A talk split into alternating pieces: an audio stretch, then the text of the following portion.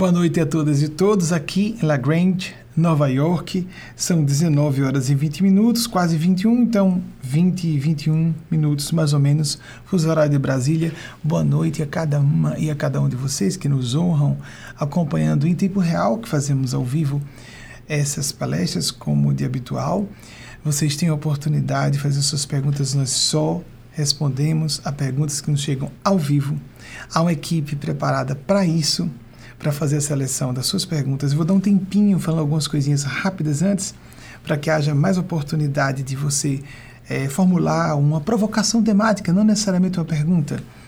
E a nossa equipe, capitaneada pela professora doutora, na verdade, com pós, pós-doutorado, professora doutora Leilane Ramos, pós-doutorado em Linguística e em Português é, que a, eu quero dizer isso porque ela inclusive ajuda você, se vê acanhamento de fazer uma pergunta, vai sair direitinho a minha pergunta, ela arruma. Temos uma outra é, é, especialista em português, formada em letras pela USP, Luciana Conde, e Luíde Barbosa, acompanha essa equipe, que é dirigindo as nossas mídias sociais, da equipe de mídias sociais, que organiza aquilo que seja mais interessante para o público geral.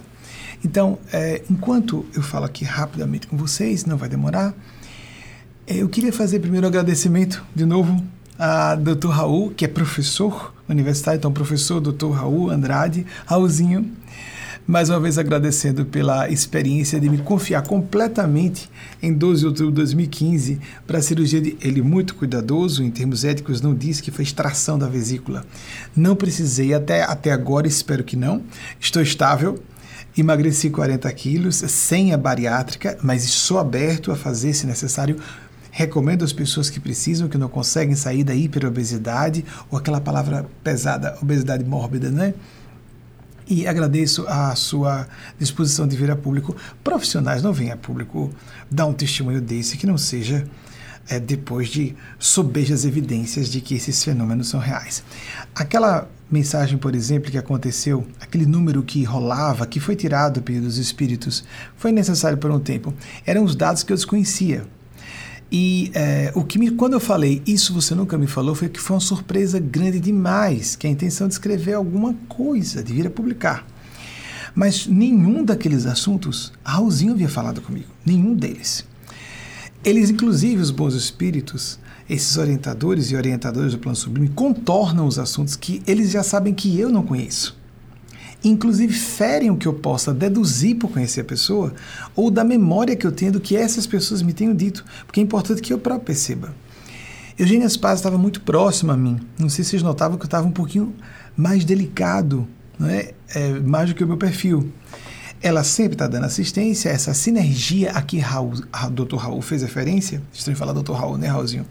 Então, essa sinergia a que ele fez referência é o termo que nós usamos na nossa escola de pensamento espiritual cristão para o que na literatura mediúnica de Chico Xavier é denominado medi mandato mediúnico ou mediunato, que aqui é denominado de sinergia psicoespiritual para médios de exposição pública que trabalham como médiums publicamente.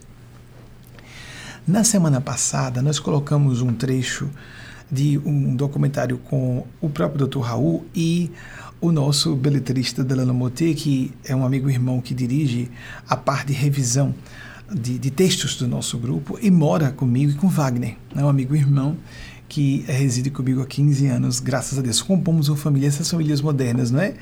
Eu, um esposo e um amigo irmão. Por que não? Porque tem que haver laços biológicos para configurarem um núcleo familiar. Né?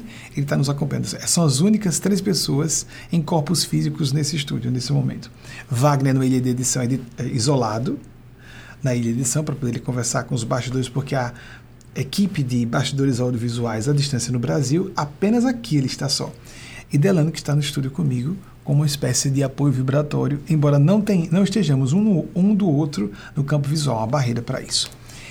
Na semana passada me incomodou e eu fiquei bastante incomodado com a ilustração e passei toda a palestra, cheguei a interromper uma palestra no meio, que eu não faço em 30 anos que faço palestras públicas. Interrompi por causa da ideia de um milagre que parece dizer que uma pessoa especialmente virtuosa, isso aí realmente não é verdade. Eu, como falei a vocês, eu tenho uma opinião muito bem constituída de que não há almas santas na Terra mais.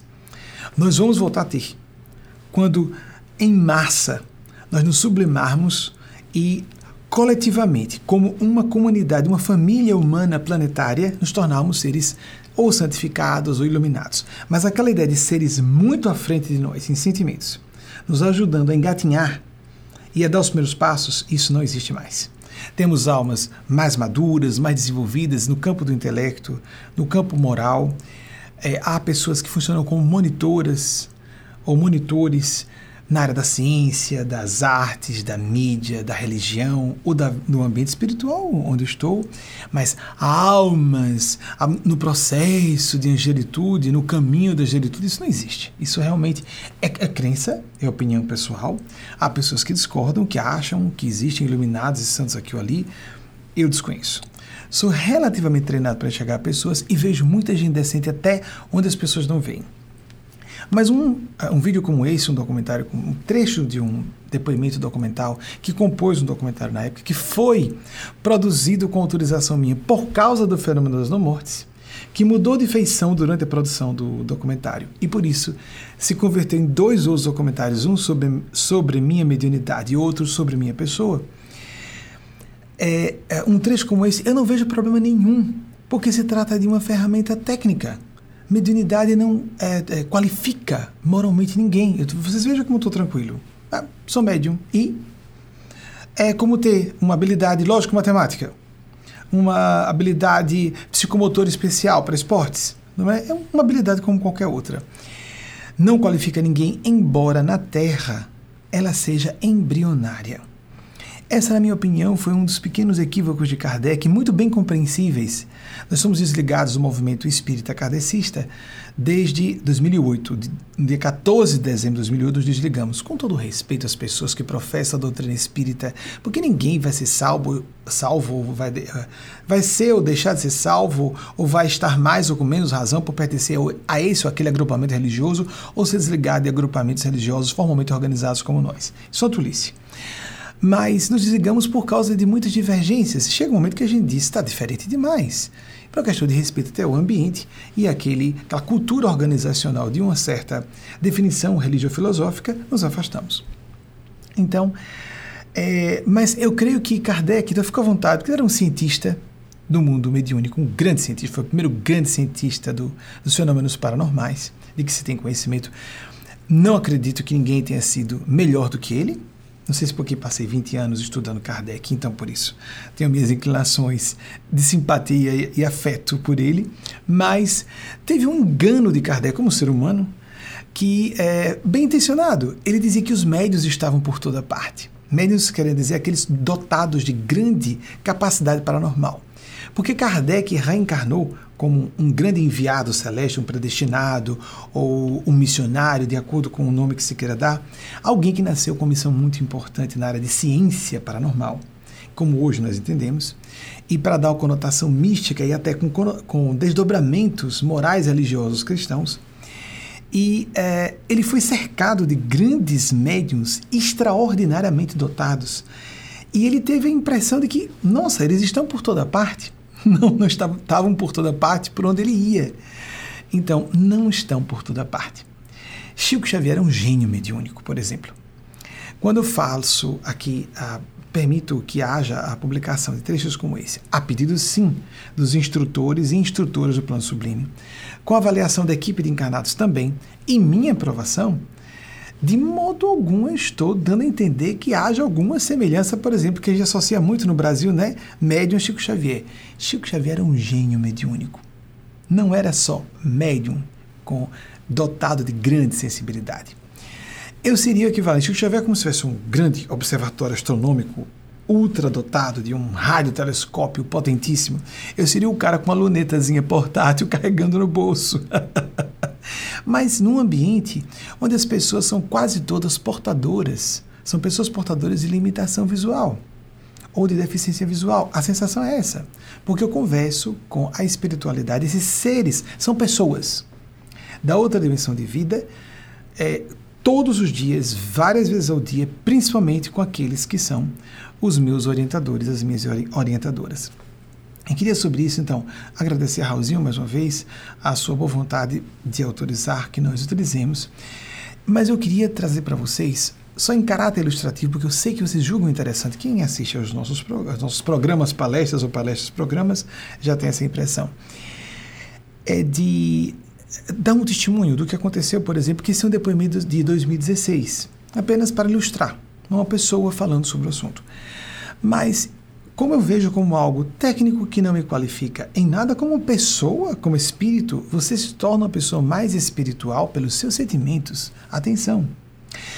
E quando Dr. Raul traz essa perspectiva dele, esse testemunho dele é para dizer: você está sendo ouvido, ouvida, você é visto, vista, mesmo que você não perceba. Procure verificar quais são seus propósitos, seus sentimentos, suas intenções e você vai estar atraindo. É uma questão de compatibilidade ornamental, de é, sintonia com as finalidades reais a que você se propõe. E é claro que nós temos lados sombrios, todos nós temos limitações humanas, todos nós temos momentos ruins. Nesse momento, correndo, corremos o risco de, de entrar em ressonância com espíritos que estejam em uh, diapasão vibratório, frequência mental semelhante à nossa, tanto entre pessoas nos corpos físicos, em corpos físicos como nós, ou pessoas sem esses aparelhos biológicos que utilizamos durante as reencarnações, para aqueles que estão informados que existe reencarnação. Nunca me agradou o tema da reencarnação. Vou, vou mais uma vez reforçar. A gente não deve aceitar um fenômeno por agra nos agradarmos de ele existir ou não. Fenômenos são fenômenos.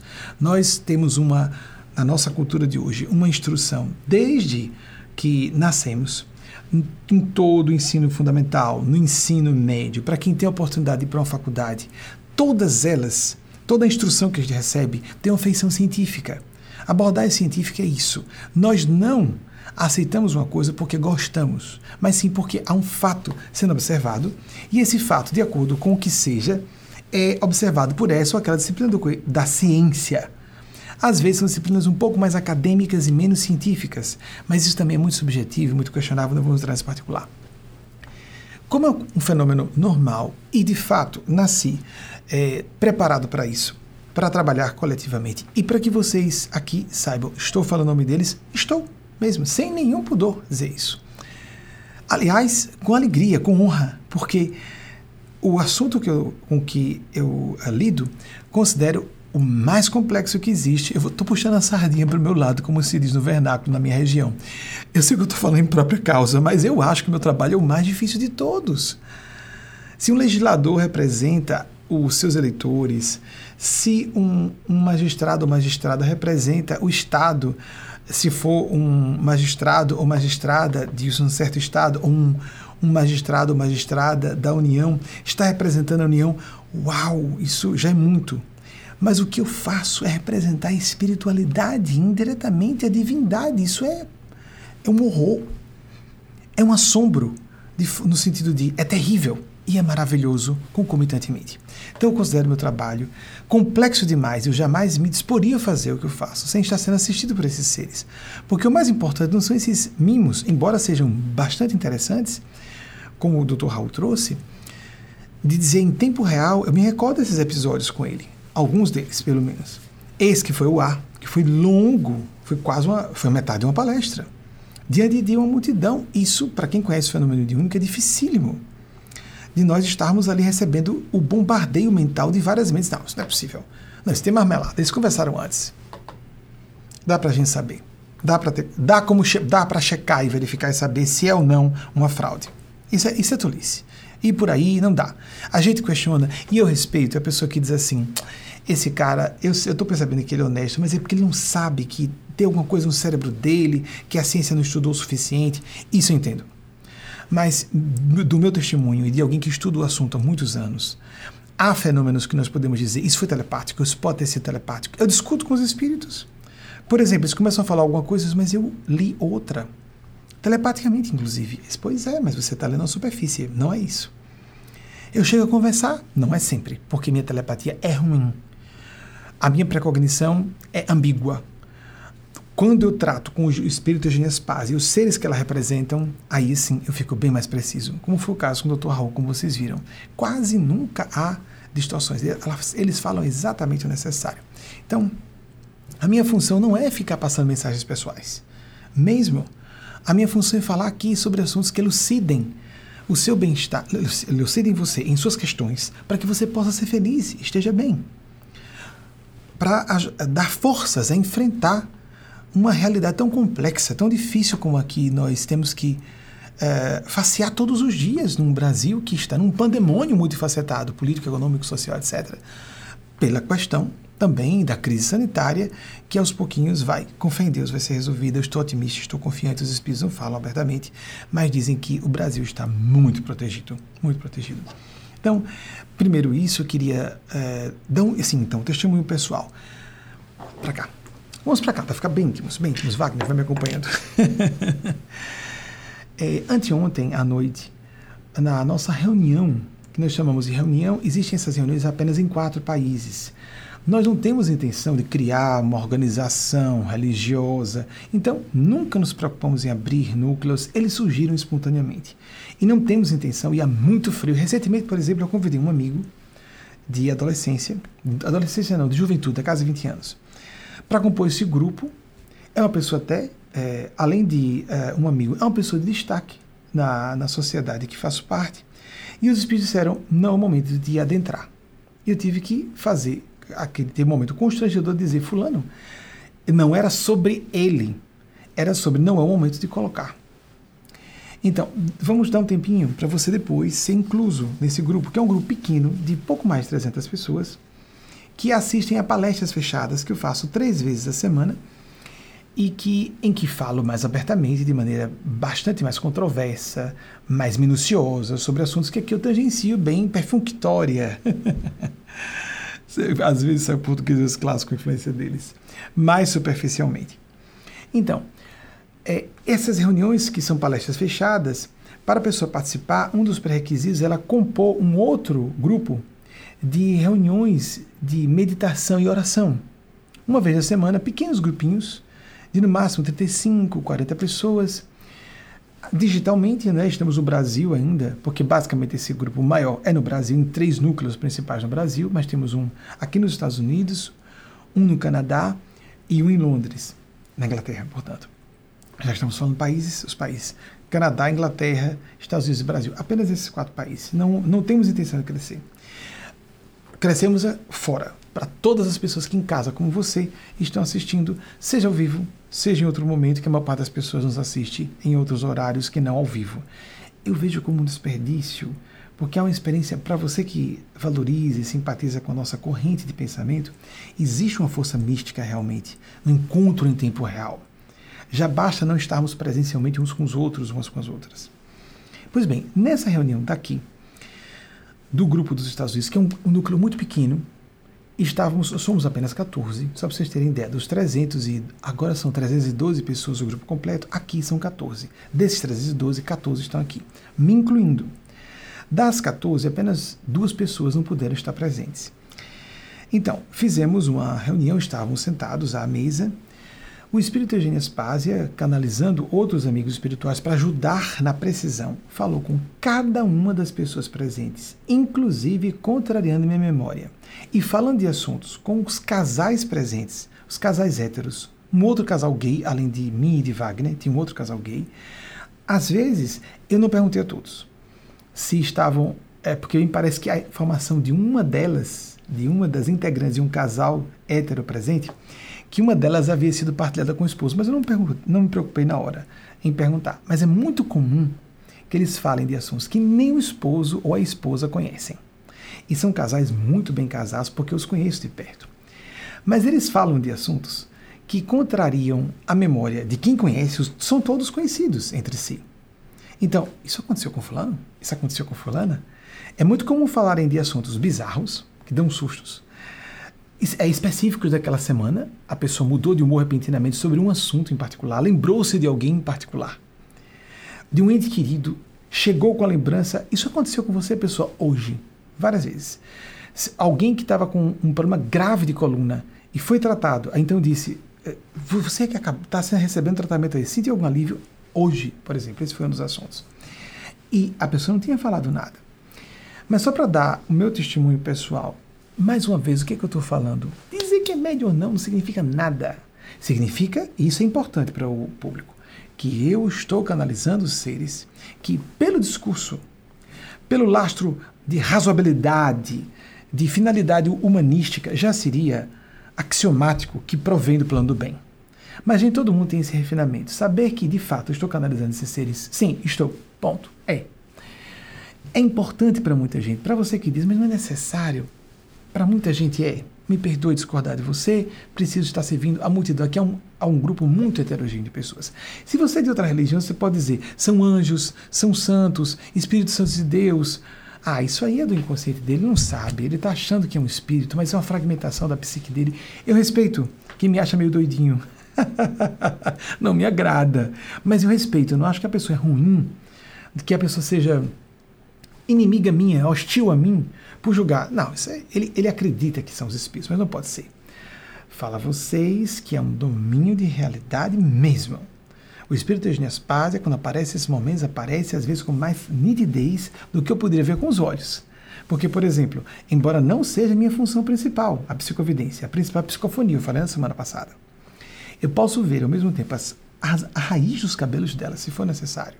Eu ver detalhes da íris dos olhos, e ao mesmo tempo em conjunto, e mais ainda a mente, a alma, os sentimentos, as ideias que ela está passando no momento, tudo concomitantemente.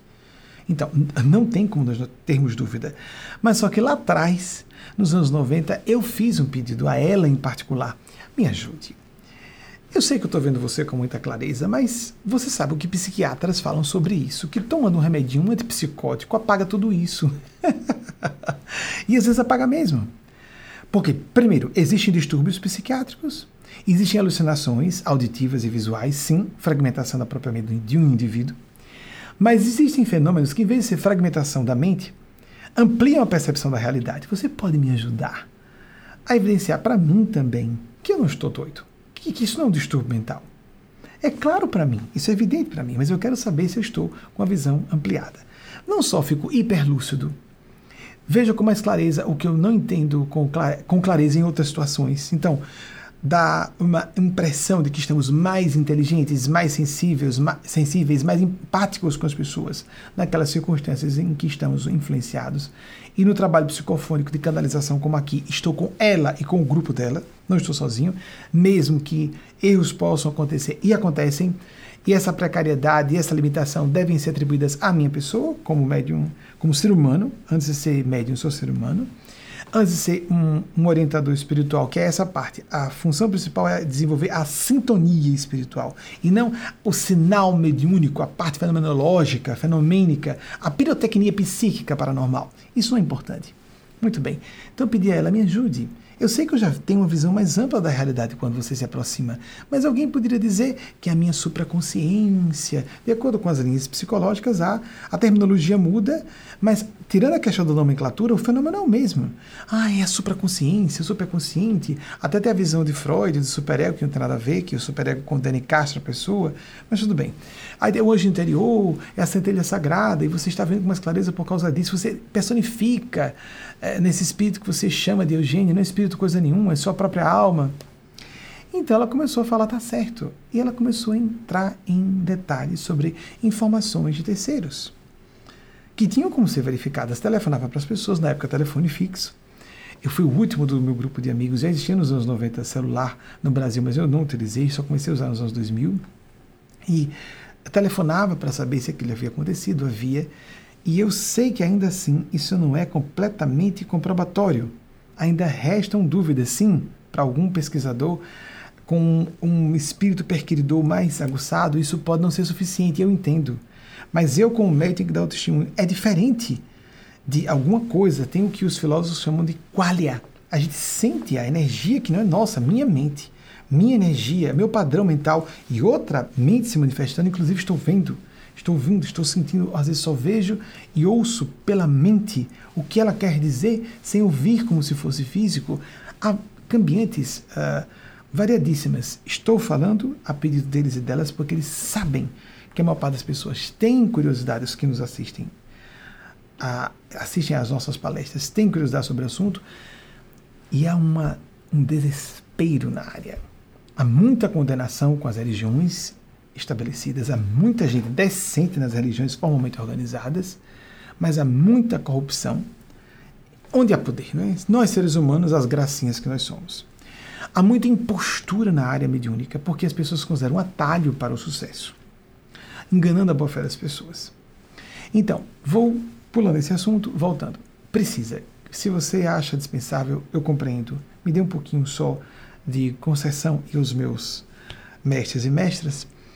Vou dar só o meu testemunho, uh, o meu próprio, como uh, canal de uma mensagem para Wagner, meu esposo. Wagner estava à minha esquerda, dela na minha direita completa, porque são os que trabalham mediunicamente comigo mais sistematicamente no dia a dia, e os demais faziam um meio círculo. Muito bem. Wagner foi o último a receber. Antes de dormir, ele havia entrado em detalhes, fez questão de deixar por escrito como ele tinha resolvido uma questão que ele tinha partilhado comigo, um casal geralmente partilha intimidades, não é? E ele fez questão de colocar por escrito todo o assunto que ele estava tratando, um assunto íntimo dele, lógico. E ele disse, terminou dessa forma: Estou com um otimismo bem realista. E elencou as razões, porque ele estava com um otimismo realista, nas palavras dele, ele está ouvindo agora. Foi isso que eu tinha. Não só o conheço, mas ele falou sobre isso comigo. Então, no final, Eugênio sorriu largamente, espírito Eugênio Aspásia, é, e esse espírito Eugênio Aspásia, que é, é um ser muito superior a mim, em inteligência e sentimento, graças a Deus a gente tem que ser orientado, é por quem é superior, ou mais desenvolvido, ou mais evoluído, o termo você usa, o que lhe aprover e ficar mais palatável às suas ideologias, idiosincrasias, etc, etc, etc. Muito bem. Então ela disse: olhem, sobre o assunto que ele falou com você. Ele acordou tomado de maus presságios. Ela usou vários termos parecidos. Maus presságios, maus agouros, achando que não era nada daquilo que ele disse a você. Nada de otimismo realista, coisa algum, contrário. E está assustadíssimo, como ele nunca teve sobre esse assunto. Ou, não, pronto, esse ponto eu não posso ter certeza, ele pode me ajudar. Se nunca teve tão grave ou se foi dos mais graves pavores que ele teve sobre aquele, aquele assunto que ele falou comigo. Eu estava com isso tranquilo na minha mente sobre esse assunto, porque ele mesmo falou comigo. E eu conheço a autenticidade, a honestidade dele quando a gente está próximo, a pessoa conhece. Então, assim como aconteceu comigo, na condição de uma pessoa íntima do meu próprio esposo, com os outros esposos, havia um outro casal gay, dois casais héteros presentes, é, é, uma senhora que estava, uma senhora um, é, duas senhoras, uma que o esposo não pôde, foi um que estava ausente, e uma outra senhora que o esposo não compôs esse grupo. Com todos, à medida que cada um fazia uma prece, Eugênio em seguida dava uma mensagem pessoal. Uma prece, uma mensagem pessoal. Uma oração, uma mensagem pessoal. A pessoa fazia oração. Enquanto isso me concentrava, recebia a mensagem, passava duas horas e 15 minutos. Amigos, um espetáculo. Um espetáculo do céu. Um, é, um arrebatamento. Logo em seguida, os espíritos pediram para fazermos uma refeição breve, enquanto fazíamos uma refeição, a hora do arrebentamento dos preconceitos. Primeiro o arrebatamento para o céu momentâneo, para que nós servíssemos os, as entidades sofredoras, perturbadoras ou personalidades despojadas desses veículos ou aparelhos de matéria densa que temos e que estavam sofrendo preconceito. Então nós somos levados a falar: eu não vi logo essas personalidades. Nós começamos a falar, eu comecei a perguntar aos guias espirituais o que é isso, que, que, por que esses assuntos? E aqui eles pedem que eu não diga quais foram.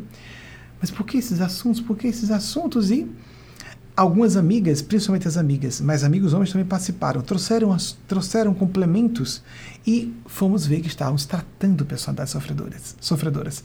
Saímos de uma sintonia de fraternidade recebendo ajuda para a sintonia da fraternidade ofertando ajuda. Uma conversação fraterna mas mostrando para aquelas personalidades que sofreram grande preconceito enquanto encarnadas que havia pessoas que tinham uma visão diferente sobre elas. Muito interessante. E é, quero partilhar com vocês isso. Quando a gente fala, e não só fala, mas é visto, é mais fácil a gente perceber o quanto a pessoa está sendo transparente. Existe leitura até de linguagem não verbal para isso. É, é um milagre. Eu vejo, apesar de dizer, e eu falo isso com muita autenticidade, que a mediunidade não qualifica ninguém, Almas santas, falei na semana passada que uh, Madre Teresa Calcutá foi uma das personalidades que encerraram a era das almas santas. E Chico Xavier foi o último. Sim, Chico era médium também, um gênio mediúnico, mas não era isso que o tornava santo. Madre Teresa Calcutá não era médium. Passou mais de 40 anos com dúvidas sobre a existência de Deus porque ela não tinha paranormalidade nenhuma, embora pudesse ter fé por outros caminhos. considero isso um dos itens da sua que a qualificam como alma santa, porque ela continuava ininterruptamente devotada e sem qualquer vacilação ao seu trabalho sacrificial de serviço aos pobres e aos sofredores de Bombaim, é, sem com dúvidas a respeito da existência de Deus. Olhem só.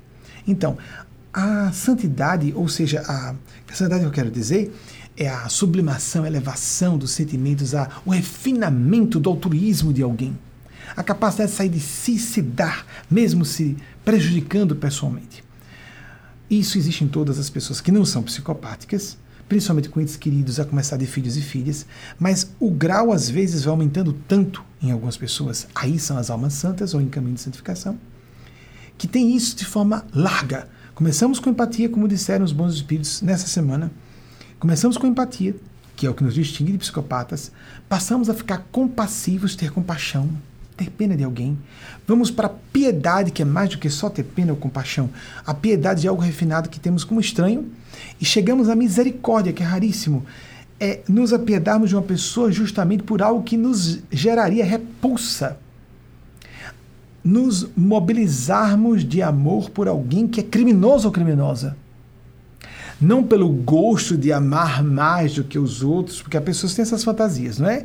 A mulher que se apaixona pelo cara justamente porque é o bandidão, ninguém gosta dele, mas eu amo mesmo assim. Não? Né? Vamos sair dessa parte erótica. Eu estou falando de aquela, aquela amiguinha que você julga bruxa, que dá rasteira em você, que prepara armadilho, aquele amiguinho que, é, quanto pode, tenta destruir sua reputação e a pessoa conseguir sentir piedade, orar em lágrimas uma das experiências mediúnicas interessantes que eu tive à distância. Eu só vi presencialmente eu encarnado e Chico encarnado nessa encarnação, eu estando encarnado ele também, só duas vezes.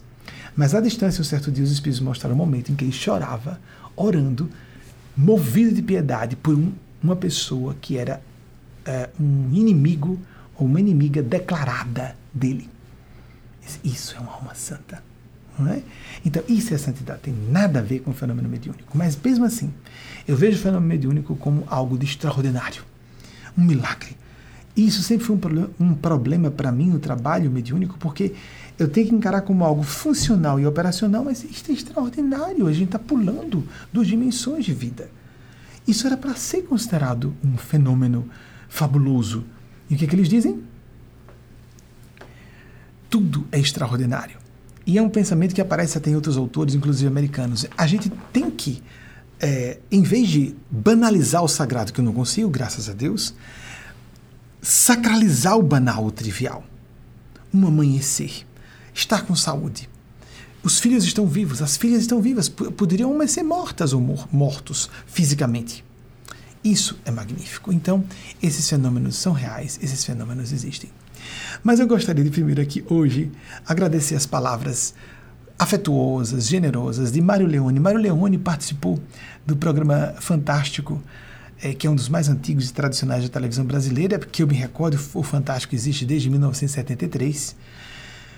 E Mário Leone participou de um programa de oito pessoas selecionadas no país inteiro. Mário Leone é um dos integrantes desse grupo pequeno, 312 pessoas, 312 pessoas, um delegado de polícia corajosamente aberto e militante da uh, causa LGBTQIA, fez uma apresentação magnífica no programa Fantástico, no Altas Horas, em outras participações. Eu vou pedir à equipe que coloque na descrição todos os links, inclusive aqui parabenizando Mário, meus parabéns, como delegado de polícia, acompanhando os horrores do ódio da comunidade LGBT. Ele, muito sensível, muito empático, se colocou em defesa de mulheres trans e, e as travestis, as travestis e as mulheres trans, como há é, e ele acompanha isso de perto. E corajosamente continua dentro da polícia, agindo nessas situações, se posicionando claramente como um homem homossexual. Apareceu a intimidade dele com o Serginho, que parece um homem muito bom, não pertence ao nosso grupo. E daí? É uma pessoa de bem. Desde que os vi pela primeira vez, a gente intui quando de acordo com o nosso grau de mediunidade e de conhecimento também do ser humano, as duas coisas se casam. Desde que os vi pela primeira vez, isso é um casamento sólido percebi isso. O que aconteceu com os outros casais a que eu fiz alusão desse grupo aqui, a mesma coisa. Então, a gente bate o olho e isso é casamento com raízes profundas. Isso é um relacionamento sério. E, de fato, até hoje. há 12 anos com o Serginho, mostrando que é possível, a gente tem que falar isso em público. Há crianças e adolescentes pensando em suicídio. Há crianças e adolescentes deixando de acreditar em Deus porque supõe-se que por a pessoa ser espiritual, cristão, religiosa, ela vai ter que, que sexualidade diferente da norma. Norma significa comum. A heterossexualidade, que é a sexualidade reprodutiva, fora disso, não é aprovado por Deus. Isso é uma blasfêmia. Não está nos evangelhos de Jesus, os quatro evangelhos de Jesus. É natural que houvesse edição e a fala de Mário sobre nossa organização não saísse no, na edição do Fantástico. Mário falou comigo, olha, eu falei, não saiu. E eu compreendo. Uma pessoa da equipe que achou que seria confuso, eu compreendo perfeitamente. Está confuso mesmo o assunto. Está confuso.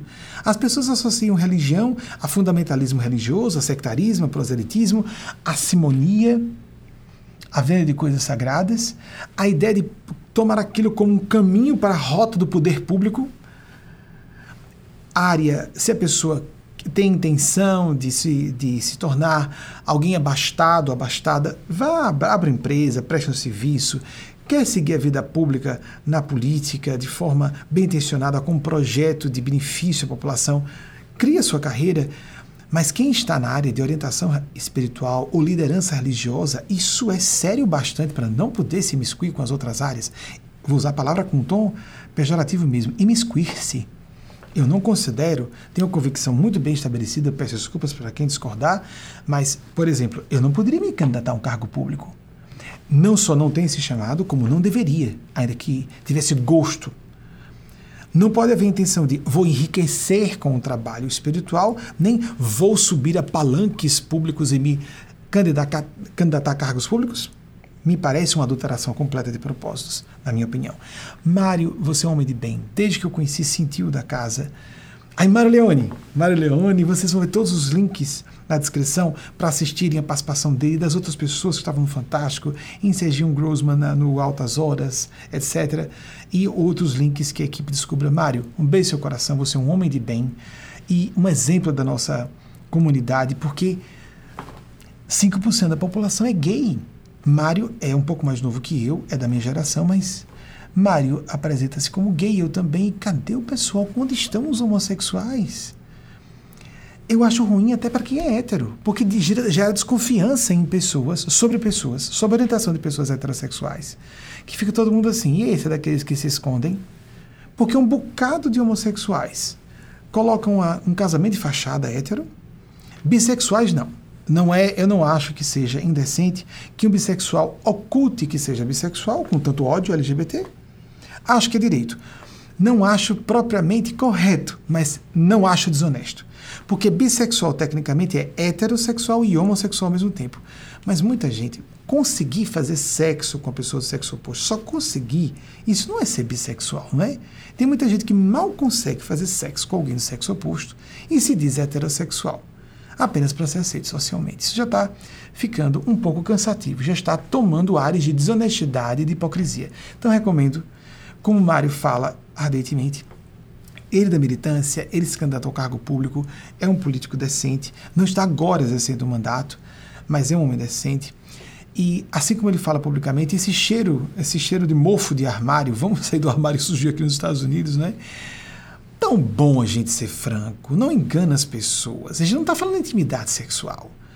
Por que, que eu aqui, que não, mas o seu assunto é só espiritualidade você, não, espiritualidade. você não pode falar de política, não me posicionar, não há neutralidade. Isso é cínico dizer que, na, que há neutralidade numa era crítica. Estou falando sobre a parte política do Brasil, como agora volta e meia, e quase toda semana eu falo alguma coisa sobre isso. Eu acredito que todas as semanas já há alguns meses, mas apenas algumas palestras eu falo um pouco mais. Já já abro a pergunta de vocês.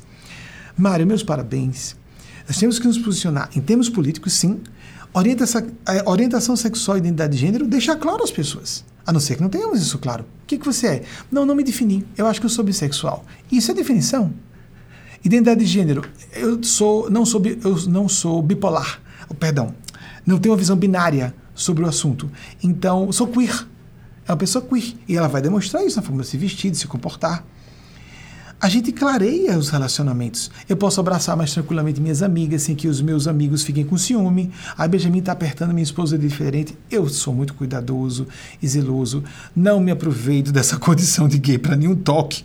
Acho isso uma indecência, ficar tocando as pessoas onde não devem, onde não se deve tocar. Mas o abraço mais demorado, carinhoso, como uma irmã, posso fazer à vontade, sem que meus amigos fiquem. É, enciumados. E também, quando abraço meus amigos, abraço de forma mais caixa, rapidinha, assim, é dar uns tapinhas, não é? Não precisa demorar, porque eu tenho pudor com a minha orientação sexual, mesmo que o outro seja hétero. Vocês compreendem? Aí também os amigos não ficam tristes. Eu ouvi um rapaz em lágrimas diante de mim dizer: Eu acho que você não gosta, minha energia é horrível, né? Por quê? Porque você me abraça minha esposa com tanto carinho e comigo você abraça e solta logo. Sim, mas eu sou gay. Eu achava que ele percebia. E não ia demorar um abraço, um cara bonitão até, inclusive, eu dava um abraço e soltava logo, né? E a minha amiga, que eu achava que percebia, aí demorava, abraçava, beijava, na frente dele mesmo. Vocês percebem como é importante isso? Não tem nada a ver com o que se faz na cama, mas tem a ver com respeito aos sentimentos das pessoas. Aí uma moça lá, ah, é uma moça que sublimou, beija minha quase santo, aí fica apaixonada, fecha o coração, deixa de ver o cara ao lado que poderia ser seu esposo. Há muitas implicações perversas que destroem vidas em nós nos ocultarmos. Perversas. Nós assumimos karmas com isso. Muito bem. Depois de elogiar Mário Leone e botar os links para vocês verem o trecho do Fantástico, aí as publicações diversas, o do Altas Horas, eu queria também parabenizar, que eu não fiz com tanta clareza, citei mas dizer que vou pedir aqui para colocar também link para a descrição da participação de Linda Brasil, que é outra integrante desse nosso grupo, uma mulher trans corajosamente assumida mulher trans que se candidatou a cargo público no Legislativo Municipal na nossa capital, em Sergipe, Aracaju. Entrou como uma poderosa mulher, mulher maravilha com seu manto. Temos a foto de Linda Brasil já, um manto multicolor em Linda Brasil. Aí está a Linda Brasil, que participou também do Fantástico. Se não me engano, foi Fantástico, com Sônia Bride. Nós estamos aqui, vamos botar o link. Linda, vejo você como uma filha do coração, seja muito feliz. Ela é mais nova que eu também, mas é também da nossa geração. Que vocês que são mais novos, mais novas, saiam dessa de ficarem presos e presas a atrasos psicológicos, emocionais, espirituais. Na tarde de hoje, logo no início da tarde, eu tenho os horários bem atravessados. Para poder ficar mais concentrado, já comecei, desde a minha infância eu tenho inclinação para isso, porque nós que somos mais sensíveis, os sensitivos, sensitivas, já costumamos perceber muitas coisas e o sono costuma ser perturbado. É muito comum entre pessoas dotadas de maior sensibilidade mediúnica, como é o meu caso, termos distúrbios do sono. Não é que seja uma norma, mas é comum. Entretanto, com o meu trabalho, mais com o tempo fui trabalhando de noite, de madrugada, porque as pessoas não interferem, muitas vão dormir. Tem uma perturbação adicional. Tem uma fala é, corriqueira nos filmes de terror, lá atrás, inclusive, uma coisa clássica e meio.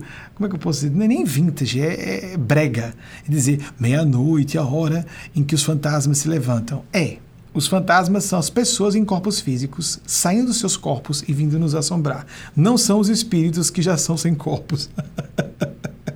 Mas são as pessoas, porque quando estamos encarnados, a frequência do corpo espiritual, ou psicossoma, ou perispírito, use o nome que você quiser, o corpo celeste, na linguagem de Paulo, ele está na frequência mais baixa porque está vinculado ao corpo físico e essas pessoas têm mais acesso a nós. Então, ouço coisas das pessoas, tenho informações e eu prefiro estar acordado nesse horário. Então, fico acordado para ficar menos sensível e fico mesmo, porque dormindo a gente tem uma, uma conexão direta. Vocês vão ouvir fogos de artifício de vez em quando, porque hoje é o dia de 4, 4 de julho, que é o do centésimo, quantos anos mesmo para não errar? Do centésimo quadragésimo quinto aniversário da Revolução Norte-Americana, a Revolução Americana, é, a independência dos Estados Unidos em relação ao Império Inglês. Mas vamos voltar ao assunto. No início da tarde de hoje, o espírito Eugênio Aspásia disse: Eu não posso falar, a gente só fala o que é autorizado. Eu trabalho muito com sigilo de pessoas. E com métodos de sigilo dos espíritos, das pessoas encarnadas, das pessoas fora da matéria física. Ela disse: Eu gostaria aqui dos seis, agora são seis, né? Dos seis senadores, você procurasse três. Os seis, os seis grandes, né? Que estão na CPI, na Comissão Parlamentar de Inquérito continuo otimista, continuo esperançoso, fico preocupado. Há muitas pressões, há muitas armadilhas, como disse um dos senadores para mim. Bem, entrando, voltando ao assunto. Dos seis, Eugênia Spazia, no início dessa tarde, pediu, na hora de já eu me recolher para dormir, algumas horinhas, que é a hora do meu sono longo. Eu não durmo durante a noite, a madrugada, às vezes faço cochilo rápido, no meio da noite, que seria um cochilo do meio da tarde para compensar a minha limitação, a nossa minha privação de sono. Eu estou aqui, por exemplo, agora com 3 horas e 25, 3 horas e 20 de sono, no máximo 3 horas e meia. Não completei 3 horas e meia de sono. Imaginem. E existe uma interferência espiritual para que eu fique hiperdinâmico apesar da privação de sono. Não é uma coisa recomendável. Mas eu tenho liberdades de uso de tempo, porque minha rotina é muito intensa. A organização é gigante. Falamos para 192 dos 193 países, em linhas gerais, considerados existentes pela ONU. É, o trabalho mediúnico no mundo é o maior, na maior rede social do mundo, só para falar desse aspecto é gigante. Mas principalmente os aspectos espirituais complexos de lidar, por exemplo, com a população brasileira. O nosso público, por exemplo, com o tempo nós vamos sabendo e recebendo evidências, inclusive eletrônicas, não só as mediúnicas, das pessoas que nos procuram e das pessoas que não se incomodam de deixar suas, seus registros, registros digitais, de acompanhar nossas newsletters, etc. Que deixam claro, estou, estou acompanhando você. E não se incomodam. Acho bonito. E nós guardamos o sigilo. Então, de três senadores, sem dizer o nome, desses três, só de um eu vou falar porque eu falei em tempo real. E ele disse: pode falar, porque ele fez um comentário que eu achei tão interessante. Que eu preciso, eu preciso é, trazer isso a público. O senhor me autoriza eu falar em público porque isso é uma peça. Ele pode falar qualquer coisa do que eu disse aqui a você. Muito corajoso a parte dele, só isso aí. Então, eu falei com três senadores, Eugênia, é essa hora, eu preciso me recolher para dormir. É uma atividade, eu quero oferecer um cérebro descansado para você poder trabalhar melhor. Ela, não, o cérebro humano tem reservas insuspeitas. Ela fala isso com relativa frequência, eu não gosto. Então, me permite depois eu fazer um cochilo nos dias em que eu durmo menos, como hoje. Aí adormeço, às vezes, por meia hora, por uma horinha, às vezes um ciclo completo de sono, uma hora e meia, não é? Muito bem. Raras ocasiões eu durmo mais do que isso. Às vezes nem consigo cochilar. Três horas aí passo para outro dia. Eu só lá adiante vou dormir mais três horas no outro dia, na outra tarde.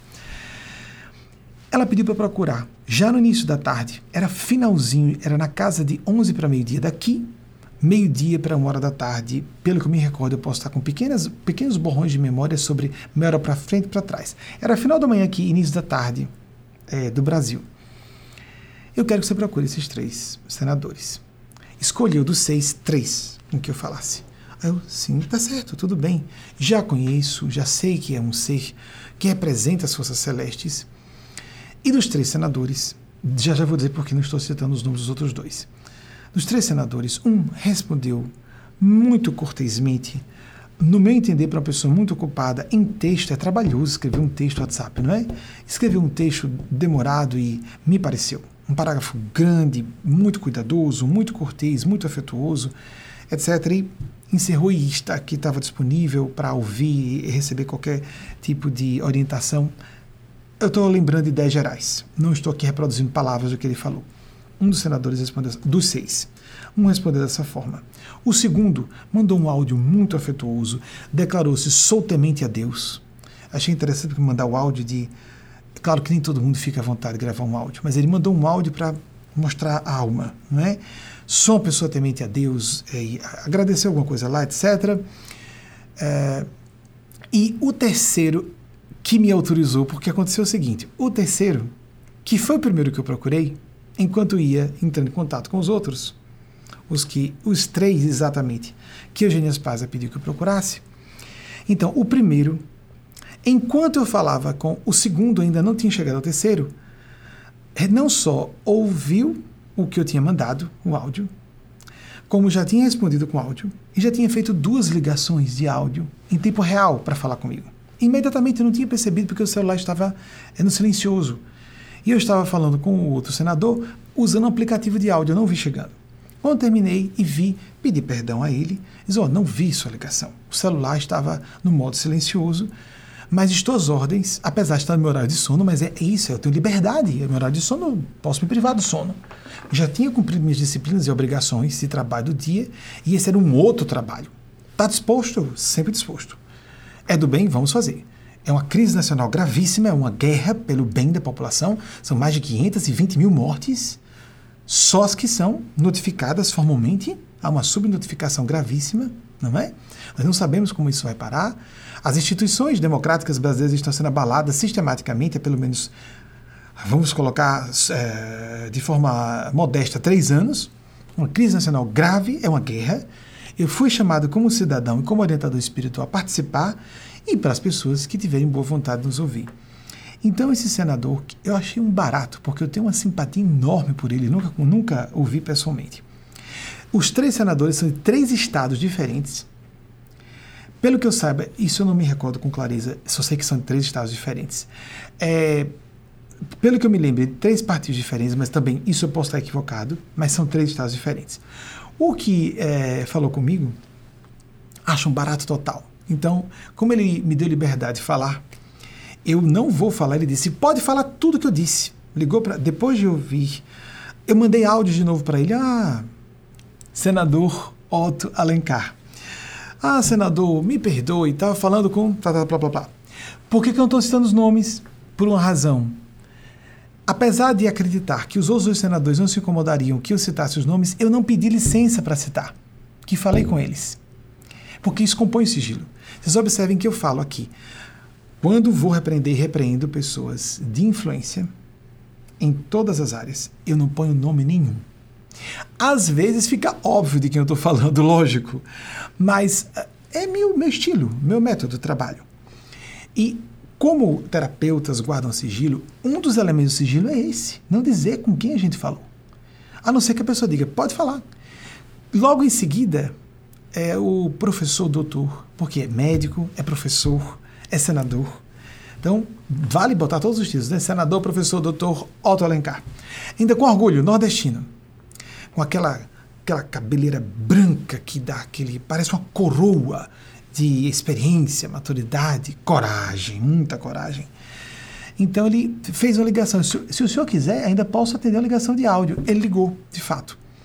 E durante um espaço de um quarto de hora, de hora um pouquinho menos, 13 minutos e meio, 14, um quarto de hora, mostrando a grande proficiência intelectual dele, inclusive, porque basicamente eu só o ouvia.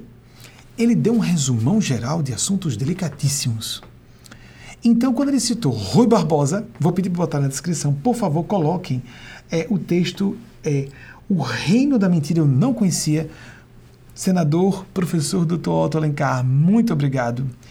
Que finesse de Rui Barbosa, que é conterrâneo dele, da Bahia, é nordestino, ficamos orgulhosos por isso. A águia de Aia, talvez como o articulista falou, venhamos a ter um urubu de Aia, não é? Será que alguém terá que ir para o Tribunal Penal Internacional de Aia do Brasil hoje? Nós tivemos um dia um águia de Aia. Aquela frase famosa de Rui Barbosa, né? é, que é o, o, autor desse texto, por favor, recomendo, vai ficar na descrição o link para vocês lerem o texto O Reino da Mentira.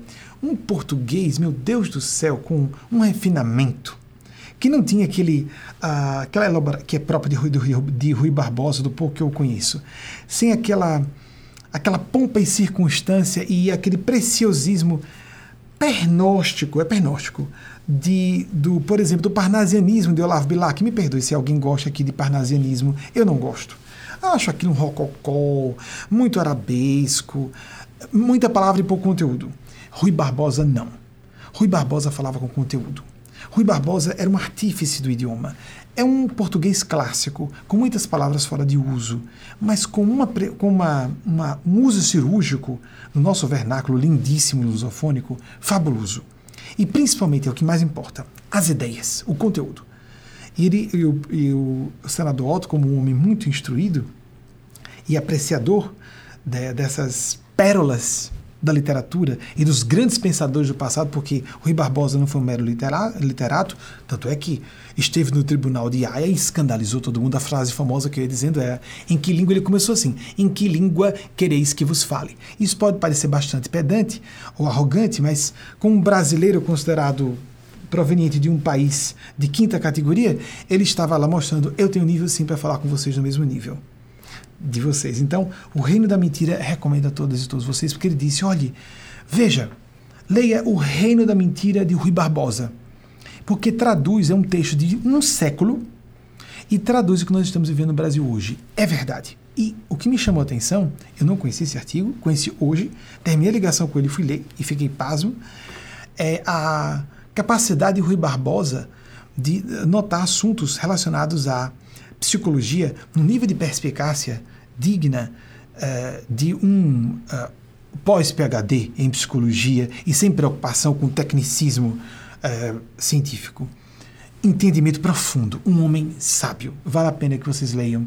Quem gosta de português, quem gosta de ideias bem elaboradas, bem lastreadas no, na plausibilidade do pensar sensato e correto, O Reino da Mentira, de Rui Barbosa, link na inscrição na, aqui do, do nosso, dessa, dessa publicação.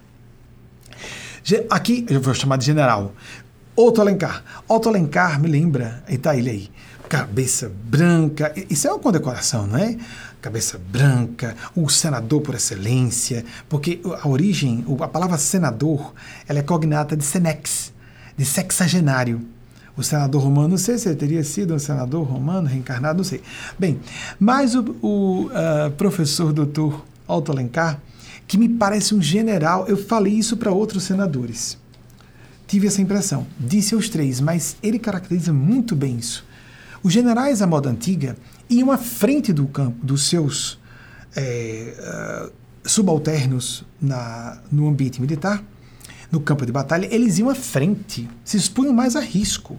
Às vezes sozinhos brigavam com o general do outro lado, que às vezes era uma autoridade principesca, por exemplo, para evitar a morte de, de seus uh, subalternos. Sacrificava-se, corria o risco de morrer para que outros não morressem. Eu sei que vocês conhecem isso, ou, ou pelo menos os que gostam do assunto. Eles iam à frente. Então vejo nesses senadores, eu sempre invisto, um deles acabou de sair, eu sempre invisto no lado idealista das pessoas. Que há alguma pessoa que está com um projeto eleitoral diferente, isso é natural. São pessoas que vivem o universo político. Mas eu sempre aposto que existe um percentual de idealismo e de sincero interesse pelo bem comum porque é toda generalização estúpida e burra, me permitam, é estúpida e peca por falha de lógica. Todo extremismo é unilateral. Dizer que todo político é corrupto é uma tolice grande. Nós podemos dizer que onde há muito poder, há muita possibilidade de corrupção, sim. E as pessoas de grande caráter passam por isso de forma espetacularmente uh, honrosa, com probidade, é, impoluta e a toda prova, com caráter ilibado. É um teste maior, mas existe. Então, eu vejo como um general e é, ele disse, estou acompanhando, quando ele autorizou, disse que está nos acompanhando, fico muito honrado, senador, general, a moda antiga, não os generais atuais, meio estranhos. O verdadeiro exército, eu sei que muitos generais do exército estão envergonhados com o que alguns generais estão fazendo. Tenho certeza, estou convicto disso. Não é uma fala política educada. Estou certo que estão com vergonha alheia e vergonha de classe. Estou falando de generais à moda antiga, que iam à frente no campo de batalha. Então, quando nos acompanha, senador Otto Alencar nos honra, porque visivelmente um homem de bem, corajoso, consistente, didático, muito didático. Me chamou muito a atenção quando ele começou a falar com a, a, duas das pessoas que foram depoentes, ele começou a fazer essa batina de assuntos elementares e essa sacada, esse, essa introvisão, essa capacidade de enxergar que uma pergunta tão boba, a pessoa, boba quero dizer para uma pessoa que seja é, graduada em medicina, não precisa nem ter grandes especializações, e a pessoa não saber responder, bárbaro. Foi muito injusto com ele dizer que ele foi misógino. Ele foi muito duro com homens, como foi com mulheres. Ele estava tratando seres humanos. E ele, como médico, falando com duas médicas que estavam agindo de forma inconsciente, irresponsável, leviana e, portanto, criminosa, ele tinha direito de estar indignado por ser médico. Tinha direito. E dizer: você não estudou, você foi leviana. Você deveria saber isso. Como você não sabe a diferença entre um protozoário e um vírus, por exemplo? Então, ele foi de uma capacidade, a Sabatina, estou eh, anotando o geral para não ficar muito tempo, e do que eu julguei, ele autorizou falar tudo, é, mas disse que fiquei indignado quando ele foi acusado de misógino, e mais ainda quando ele foi insultado publicamente pelo advogado do Wizard. Eu disse isso a ele diretamente. Como disse, falei pouco e ouvi mais. E, e, preocupado, incomodado, quando ele se levantou na direção de esse vídeo assistir, não assisti em tempo real, quando avançou na direção do senador Otto, aí ele disse: foi para pedir desculpas. Ele disse: volta o microfone para pedir desculpas. Disse, Achei corretíssimo. Essa fala nós tivemos antes, porque foi um elogio. Uma pessoa escolheu covardemente silenciar. E o advogado estava tendo que fazer as vezes de dois. Ele quis elogiar, mas de repente mudou a conversa em público do que tinha acertado antes. Então, são as coisas que prefiro algumas coisinhas dizer do que creio que seja é, dito. Amigos, ele chegou a falar que a equipe é, teve acesso a aproximadamente foi o número que o professor, doutor, senador, general antigo Otto é, desculpe qualquer falha de memória, mas alguma coisa sobre 15 mil ataques cibernéticos, com ameaça inclusive de morte a ele, ameaça a familiares. Isso é uma abominação, amigos, amigas. Isso é uma abominação. São pessoas, não à toa, já saiu um, né? Isso é abominação. Isso não é justo. Isso não é correto. Nós temos que nos indignar e nos posicionar a favor. Por isso que estou aqui defendendo o senador Otto Alencar, que tive oportunidade por isso, porque foi uma ligação em tempo real. E pude perguntar, posso citá-lo nessa mensagem, dizer que o senhor me indicou, porque achei tão interessante. Ele disse, fale tudo que você quiser. Pode, tudo que eu falei aqui está aberto. Então, estou escolhendo algumas coisinhas que julguei importantes. Então, aquela insuflação me pareceu bárbara. E depois ele fez um, um, um desabafo que achei muito justo, porque toda pessoa proba, toda pessoa é, decente se sente muito incomodada. Fake news levantam dúvidas até sobre as especialidades médicas dele. Então, até dizer, é porque, olha, pessoas como você que me conhecem, eu até aí me permiti discordar e dizer a ele, e fala a todas e todos vocês. Nós vivemos na era da pesquisa fácil. Fake news podem facilmente ser desmascaradas. É só a pessoa ter um mínimo de bom senso, atenção, bom senso, um pouquinho de metacognição, um pouquinho de autocrítica. Autocrítica não necessariamente é metacognição, mas está dentro do campo da metacognição. E um pouquinho de instrução e de desejo de ser honesto consigo mesmo e com outras pessoas. Eu comentei com ele, pessoas que vão na onda de fake news estão revelando o caráter ou distúrbio cognitivo que tem. Dizer que é distúrbio cognitivo é uma gentileza. A pessoa está com uma doençazinha mental, coitada. Coitada. Mas às vezes não. É falta de caráter, é malandragem mesmo. Aquela história de cair no conto vigário, cai no conto vigário quem tem a astúcia do mal, porque existe uma astúcia do bem. Jesus disse que fôssemos astutos como serpentes e mansos como pombas, e disse: Se despreocupe, senador. E disso eu sei que magoa, qualquer pessoa não se sente bem ser tratado como se fosse um embusteiro, mas como esconder se a pessoa tem ou não tem especialidades nessa, nessa ou naquela academia de medicina? Isso é fácil de se pesquisar. Então, se você vai na onda de uma informação, foi dar, é fraude por isso, pesquise por você próprio, você mesma. Ou as pessoas não sabem quais são os veículos de imprensa confiáveis. É tão estranho, sou tão suspeito que pessoas com relativo grau de instrução não saibam distinguir, distinguir uma notícia falsa de uma notícia que pode ser verificada, ou em canais que já fazem uma verificação sistemática da, da validade daquelas informações. Isso me soa muito revelador sobre essas pessoas. Tá feio, amigos, amigas. Tá muito feio. Tá muito feio. Então, é, vim aqui em defesa das pessoas de bem. Não estou me candidatando a cargo público. Não estou. Ele é de outro Estado. Em relação a, a um dos núcleos mais importantes da nossa instituição, que está em Sergipe. É de outro Estado, não pode nos beneficiar em nada. Não há nenhum propósito nesse sentido. Então, eu estou vindo aqui como cidadão e como orientador espiritual que, nesses momentos de crise nacional, devem se manifestar sim e quem não se manifesta, ou pior, se manifesta no sentido contrário, em favor de uma atitude ditatorial de um sujeito que tem posturas ditatoriais e com traços genocidas, isso é gravemente comprometedor em relação à leitura que fazemos do caráter dessas pessoas. Neutralidade não existe, neutralidade é conivência.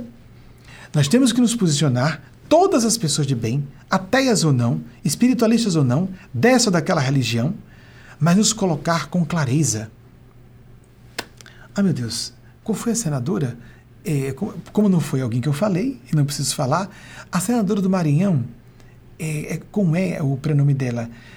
Veja, vejam, mulher, com traços de Índia, nordestina, fez uma defesa de Nosso Senhor Jesus. Inclusive pegou trechos, eu vi esse vídeo, é, trechos, inclusive do Antigo Testamento, mas que estava em coerência com as, as palavras de Jesus dos quatro evangelhos. Soube depois, um amigo da equipe pesquisou, que é da Assembleia de Deus, defendeu Nosso Senhor Jesus de forma brilhante. Dentro ali da CPI, achei lindo aquilo. Vocês podem procurar pesquisar. Desculpa, eu não estou lembrando o nome dela, que não, não, não havia programado. Não, não falei com ela, não foi com ela. Elisiane Gama. Elisiane Gama, meus parabéns, é, senadora Elisiane, honrou-me como cristão na defesa do nosso Senhor Jesus, que chamou as pessoas de, de hipócritas, de sepulcros caiados, brancos por fora, cheios de podridão e rapina por dentro. Ela chegou a citar exatamente essa passagem, essa ideia do Jesus adocicado, manso. Jesus avisou haveria falsos cristos e falsos profetas. Um dos senadores com quem eu falei disse: olha, você, eu, eu ah, notei, não posso entrar em detalhes para não, não identificar quem é, a não ser quando for autorizado. Você tem o sangue esquentado, mas está difícil ficar com o sangue com sangue frio, porque a indignação justa, a, a ira do bem, compõe a atitude de uma pessoa honesta. A raiva que é mero revide, a raiva do subiu animal, ou a raiva da regressão reptiliana, até essa expressão, a, do, do nosso cérebro mais primitivo, é ruim, colapsa, os fluxos do pensar, do pensar concatenado, apropriado, até a articulação vernacular fica difícil. Mas um desses é bem, bem agressivo. O próprio senador Otto, vou fazer outro elogio a ele. Como ele conseguia ficar agressivo sem sair do tom? É isso como ele foi acusado de misoginia. Ele tratou com firmeza, muita firmeza. Quando uma delas malandramente foi dizer, é, eu ia dizer, não, não, não, você não disse. Você não disse. Ele chamou de senhora. A senhora não disse. A malandragem de aluno, adolescente, sala de aula. Ah, eu ia dizer. Não disse. Ele perguntou, ela não respondeu. Perguntou várias vezes, ela não respondeu. Então, ele foi firme. Tinha que ser. Ele estava indignado como médico, como senador, como cidadão. E como ele falou, duas vidas que estivessem sob minha responsabilidade. Senador Otto, se eu estiver com falha na memória, me perdoe. Mas eu lembro do senhor falar logo no início, se só duas vidas, eu acho que foi com o general, não com uma das mulheres, eu me recordo ser com o general. Olha aí, novo misoginia, foi muito duro dizer isso. Se eu tivesse duas vidas perdidas sob minha responsabilidade, eu não sei como ficaria com minha consciência. Mas centenas de milhares de vidas. Então ele disse: Isso é, isso é de uma leviandade. Agora estou usando minhas palavras. Isso é de uma leviandade muito grande. O senhor leu alguma coisa sobre ele? Perguntou ao general. O senhor leu alguma coisa sobre o assunto? O senhor sabe como essa, essa enfermidade se desenvolve?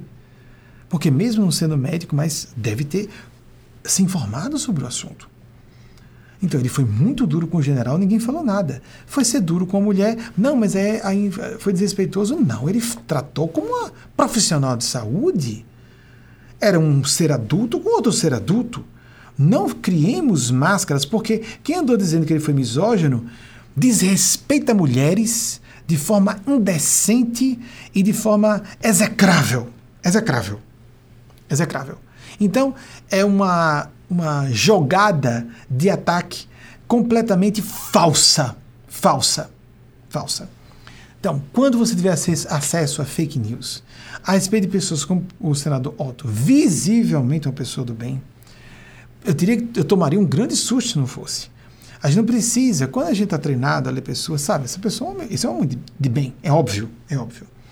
E então, cheque as informações. Está com dúvida? Mas você sabe como verificar se a informação é certa ou não? Não passe adiante sem você verificar se aquilo é autêntico. Quem está falando? Quem é a pessoa que está afirmando? Baseado em quê? Quais as intenções? Qual a agenda dessa pessoa? Não seja pouco crítico ou crítica, seja mais. Vá além. Qual a intenção da pessoa que levantou essa informação? É informação mesmo ou é invenção? Alguém criou uma história.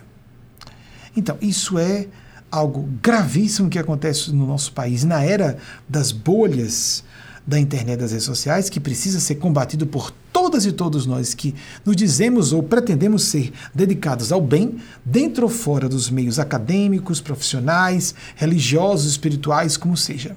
Muito grave. Então, Elisiane Gama, meus parabéns. Mulher, é, mestiça índia, linda, é, na sua, é, a sua cara de brasileira. Brasileiro não é branco como eu. Eu não tenho cara de brasileiro, né? Aqui às vezes pensa que eu sou americano. Quando abre a boca, o sotaque revela. Elisiane Gama, nordestina, aguerrida, como uma cristã autêntica tem que ser. Eu não falei com ela, por isso que eu estou falando à vontade.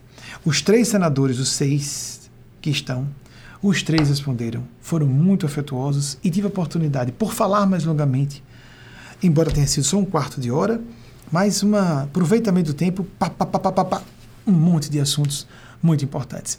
E a questão toda é essa, a dificuldade, vou revelar um outro ponto que ele apresentou, a dificuldade dos senadores e senadoras do bem que estão tendo em fazer o levantamento de informações, porque quando vão chamar as fontes de informação, elas vêm adulteradas porque são pessoas indicadas pelo atual governo federal.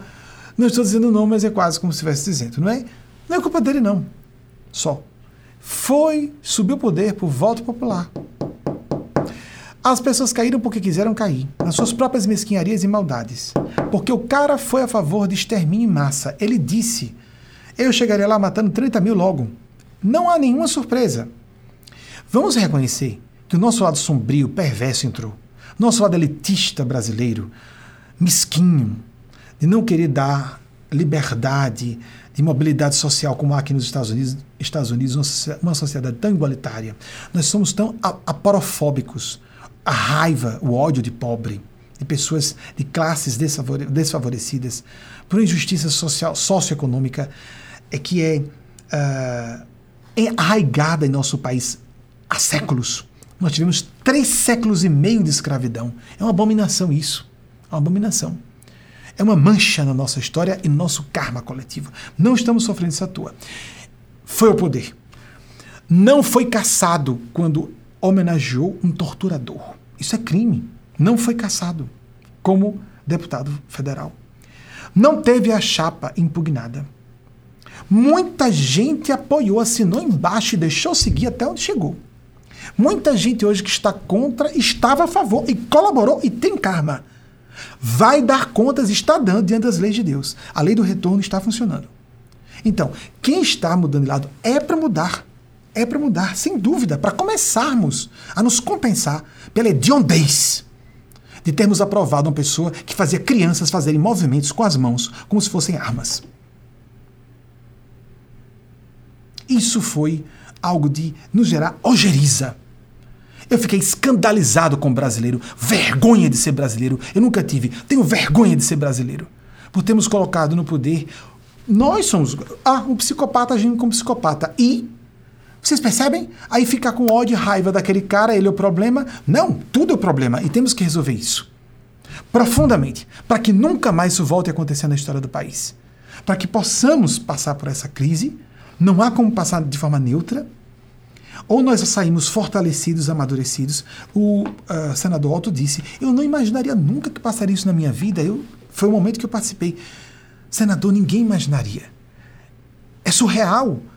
É um bizarro, uma bizarrice atrás de outra, em palavras aproximadas. É, é de chocar realmente. Então, é, terminando esse assunto, amigas e amigos, não estou não sou filiado a nenhum partido político. Fiz questão de me dizer de forma bastante controvertida e confusa para algumas pessoas que me sinto emocionalmente de direita. Sim. E sou progressista. E assumo, aí onde está, é gosto pessoal. Os partidos de esquerda no Brasil estão com o bem da humanidade. Ponto. Em sua maior parte. Ponto final. As pessoas de esquerda no Brasil, em termos de viés político, identidade ideológica política, estão a serviço do bem comum. Muito mais do que as pessoas de direita, porque parece que a direita foi tomada por pessoas psicopáticas do mal que só querem se beneficiar. Subiu o poder para quê? Para me beneficiar, é claro. Parece que é isso. Isso não é ser conservador. É porque eu me vejo de direita progressista. E não ser direita, ser conservador. Eu sou clássico, eu aceito o intemporal. Numa mensagem publicada, vocês poderão ter acesso depois, no Oração Reflexão, aquele comentário do Espírito Roberto Daniel de que um clichê do clichê. A pessoa no meio de um certo momento, ele diz que há assuntos que são clássicos, que são intemporais, que são chamados de clichê, só porque se repete, mas é uma verdade intemporal. Entre aspas, verdade.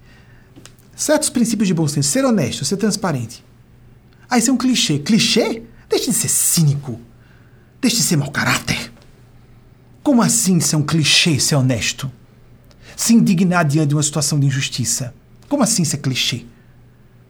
Então existe cinismo, niilismo, existencialismo e um propósito, malevolência inconfessável e a pessoa tem uma agenda oculta. Sejamos mais críticos ainda. Não sejamos pouco, sejamos mais críticos. Sejamos mais perspicazes. Alguma coisa de ruim foi dita sobre alguém, pesquisemos. Qual é o histórico dessa pessoa?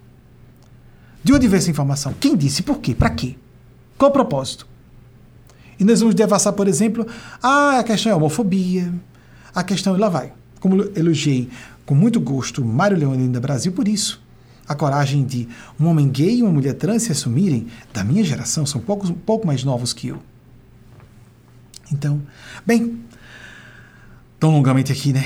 Vamos passar para uma pergunta de vocês. A essa altura temos um monte de perguntas para serem selecionadas. A primeira, a Linda Brasil aí como Mulher Maravilha, com a, um manto é, de, de, como uma super heroína que de fato é ela foi a vereadora, a pessoa mais votada. Ou seja, não importando homens, mulheres, heterossexuais, cisgênero ou cisgêneras, permitam, qualquer orientação, ela foi a pessoa mais votada para a Câmara Municipal de Aracaju.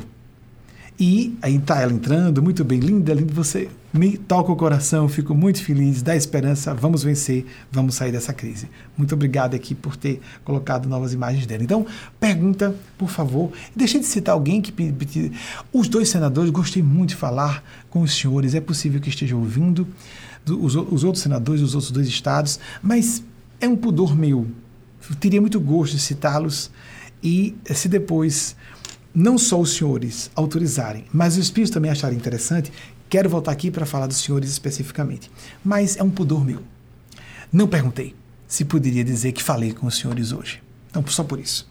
Então, na próxima semana, se, porque como falei em tempo, em tempo real, o senador Otto ligou imediatamente, conversamos rapidamente, eh, nos concedeu essa gentileza de conversarmos no meio do domingo, um dia de domingo. Ele eh, poderia perfeitamente estar descansando tudo com a família. E como a pessoa vai se desligar uh, de uma situação como essa? A todo momento chegam informações, a todo momento a pessoa está ligada, não é? E nos uh, conversamos e nos sustentamos é, vibratoriamente. A ideia é essa, a unidade da fraternidade no momento de uma crise nacional grave. Ele é o homem da política, eu sou o homem da espiritualidade. Pois é, as pessoas de bem de todas as áreas, como muitos de vocês, produtores de TV, é, artistas muito conhecidos, celebridades, influenciadores digitais, conheço vários que nos acompanham, fazerem o seu melhor. Não precisam declarar que estão, por isso que o pudor de falar dos outros dois, não precisam declarar que estão me representando, muito menos porque às vezes não representam, concordam com outra ideia, mas não com tudo, é, é normal. Mas estarmos juntos nesse momento, não é? Nós fazemos é isso que todas as tradições espirituais religiosas do Oriente e do Ocidente, ou espirituais apenas que não são religiosas, pedem que nós, uma vez na semana pelo menos, nos encontremos uma reunião como essa, se possível em tempo real, para ver essa egrégora. Há uma energia, isso a ciência de hoje não, não tem como alcançar. O espectro dos instrumentais da ciência não alcançam o que é que o espectro não alcança, ou os instrumentais não alcançam, o que é que de fato está acontecendo, mas acontece. Mas é melhor assistir depois do que não assistir à palestra. Se você concorda com a nossa principiologia, com as nossas ideias de um modo geral. Vamos abrir uma pergunta de vocês, selecionar, vou ler junto com vocês e vou responder de acordo com o que os nossos orientadores e orientadoras. Sim, o crédito e o louvor deve ser atribuído a elas e eles, por isso eu me apresento sem o menor pudor como médium, principalmente porque isso não é bem visto. Aí onde por isso que some a vaidade. Isso geralmente quando se fala, você é o que médium? Um rapaz que me conhecia da infância procurou uma amiga minha quando lancei o programa TV e ligou: Benjamin não é picareta. O que é isso que ele está fazendo na TV? Aí essa amiga só dizia: Sim, Benjamin não é picareta. Mas e por que, que ele está falando sobre isso? Como se fosse algo indiscutivelmente fechado. Se uma pessoa fala sobre fenômenos paranormais, necessariamente é charlatã. Então, eu sei que não me engrandece eu dizer que sou médium, mas eu sou. E tem que ajudar as pessoas que têm percepções mediúnicas e que não têm distúrbios mentais e que abarrotam consultórios psiquiátricos, às vezes com psiquiatras que não estão informados sobre o outro lado, porque há psiquiatras que estão informados sobre a existência de fenômenos espirituais paranormais, que são diferentes dos distúrbios mentais. Tem que ajudar essas pessoas que você não está louco, não está louca, mas tenha muito cuidado. Primeiro temos que nos conhecer em profundidade, porque é muito fácil sermos enganados pelos seres muito inteligentes, os gênios das trevas. É um trabalho, como disse a vocês, o mais, na minha opinião, o mais complexo que existe. Wagner, a refrigeração está suficiente. Você aciona o ventilador aqui atrás de mim, por favor? Obrigado. Então, a pergunta que eu vou ler com vocês e com a ciência dos espíritos atribuam um valor a eles, as falhas a mim. Por favor, a, a pergunta. Fabiana Andrade, Lajeado, Rio Grande do Sul. Que, por sinal, é, teve um governador em exercício agora que acabou de se declarar publicamente gay. Que bom que isso aconteceu, sem falar em outros detalhes sobre a vida pública dele. Sou professora e mulher trans, meus parabéns, Fabiana, por assumir-se mulher trans e professora. As duas coisas, não é? Tem pessoas que têm vergonha de assumir a carreira de professores. É, eu sou apenas professor, como se fosse assim. Já que sou incompetente e não consegui outra posição, você professor, professora. Não tem isso. Você tem capacidade para fazer outra coisa. Para que você vai ser professor, professora na Finlândia? Os, os melhores salários, os concursos públicos mais concorridos são para professores e professoras. Nós deveríamos ter isso, não é? É modelo até para os Estados Unidos, esse sistema educacional público da Finlândia. Sou professora e mulher trans. Você poderia falar sobre a importância, sobre a importância de políticos, políticas e profissionais liberais se declararem publicamente LGBTQIA+, grande. Porque nós começamos a quebrar os véus da hipocrisia e das ilusões, como foi o caso do seu, do seu governador, é, Fabiana, governador em exercício no seu estado do Rio Grande do Sul, tenho muitos amigos e amigas do Rio Grande do Sul, inclusive aqui, é, e, e sempre tive há um mistério em relação ao grupo. Nós somos vários povos no Brasil, não é? Ah, os estados parecem nações diferentes. Não é, não é à toa que somos uma federação. Temos um quê de brasilidade que é um denominador comum, mas há muitas características muito próprias do nosso país. Considero, Fabiana, muito boa sua pergunta, de suma importância, porque nós então estabelecemos que as minorias precisam ser representadas, porque quando as minorias são representadas, a maioria estará de fato representada. Todos compomos minorias. Todos compomos minorias. Preste atenção. No mínimo, todos comporemos uma delas, inexorável, a da terceira idade. E sofreremos a não leve gerontofobia, o ódio de pessoas idosas, a aversão a pessoas que estão ficando mais velhas. A sensação de que aquela pessoa não merece crédito, não, não merece valor, não merece amor, não merece oportunidades por estar mais velha. Isso é um delírio primitivo. As sociedades, nem vamos falar primitivo, provinciano. Sociedades primitivas hipervalorizavam pessoas idosas, os anciãos sábios, falei de Senex, Senado, como uma palavra só, não é? Existe a sociedade existe né, esse princípio histórico. Nas sociedades primitivas anciães eram hipervalorizados como pessoas muito experientes. Sociedades no meio caminho a gente lembra aí da, da dialética hegeliana. Tese antítese. Numa sociedade meio termo no campo da maturidade psicológica e moral nós condenamos a terceira idade. Nós achamos que uma pessoa é desqualificada apenas por estar ficando, por exemplo, passou de 60 anos. É uma velha, é um velho. É mesmo? À medida que ficamos mais maduros, estivermos saudáveis, a nossa amplitude de entendimento das coisas, a experiência, a capacidade não só de sermos mais agudos, mais, mais uh, dilatados na percepção de um panorama e de entrelaçarmos informações diferentes, a própria experiência que adquirimos. Se uma pessoa muito inteligente na juventude, ela estará muito melhor na terceira idade, principalmente se a área dela não exigir muita massa encefálica as pessoas tendem a ficar melhores. Como vi recentemente de um amigo, olha, Achei bonitinho, foi um elogio tão bonitinho que ele disse: está melhorando como um vinho. Quanto mais o tempo passa, melhora. Porque no meu tipo de trabalho, se eu estiver saudável fisicamente, se a divina providência autorizar, quanto mais experiente, melhor. A gente vai se refinando, vai se tornando mais apto a compreender sutilezas, ambiguidades onde nós não enxergávamos mais jovens. Eu fui considerado prodígio quando comecei esse trabalho, com 19 anos. Mas é claro que ali eu era muito precoce.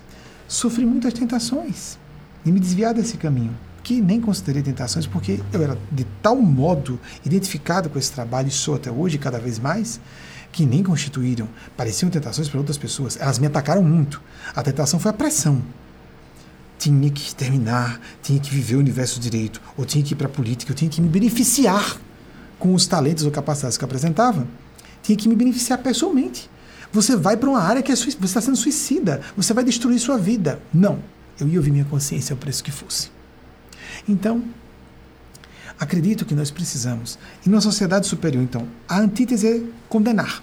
Essa idolatria da juventude. Vocês viram agora o que aconteceu com a geração Z? Algumas pessoas, não são todas, da geração Z, que estão, ou seja, quem nasceu de 96 mais ou menos, 95 para cá, que estão, chama de cringe, cringe. As pessoas da geração Y, os milenares. Eu não sou Y, eu sou X da geração X, aqueles que nasceram até 80, 82, eu sou de 1970. Então posso falar de cátedra que eu não estou defendendo a minha turma. Por sinal, acho a minha geração cheia de problemas graves. Eu sou um grande admirador da geração Y, os milenares. E então a geração Z surgiu com essa história, que há muito tempo nós não víamos um confronto geracional tão esquisito como esse.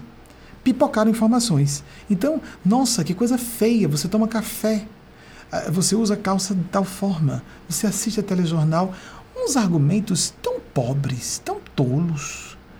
Enquanto isso, nós temos um dado estatístico sério. É a primeira geração em um século, a primeira geração em um século, que tem em média o QI mais baixo do que seus pais. Eu vou repetir. Especialistas estão preocupados numa crítica no sentido de condenação de uma geração. É preocupação. Preocupação por, pela questão do excesso de digitalização das informações, atenção, e eu não estou falando para todos os integrantes da geração Z, em média, os especialistas estão preocupados, educadores e educadoras estão preocupados. É a primeira geração em um século que tem o QI inferior a de seus pais.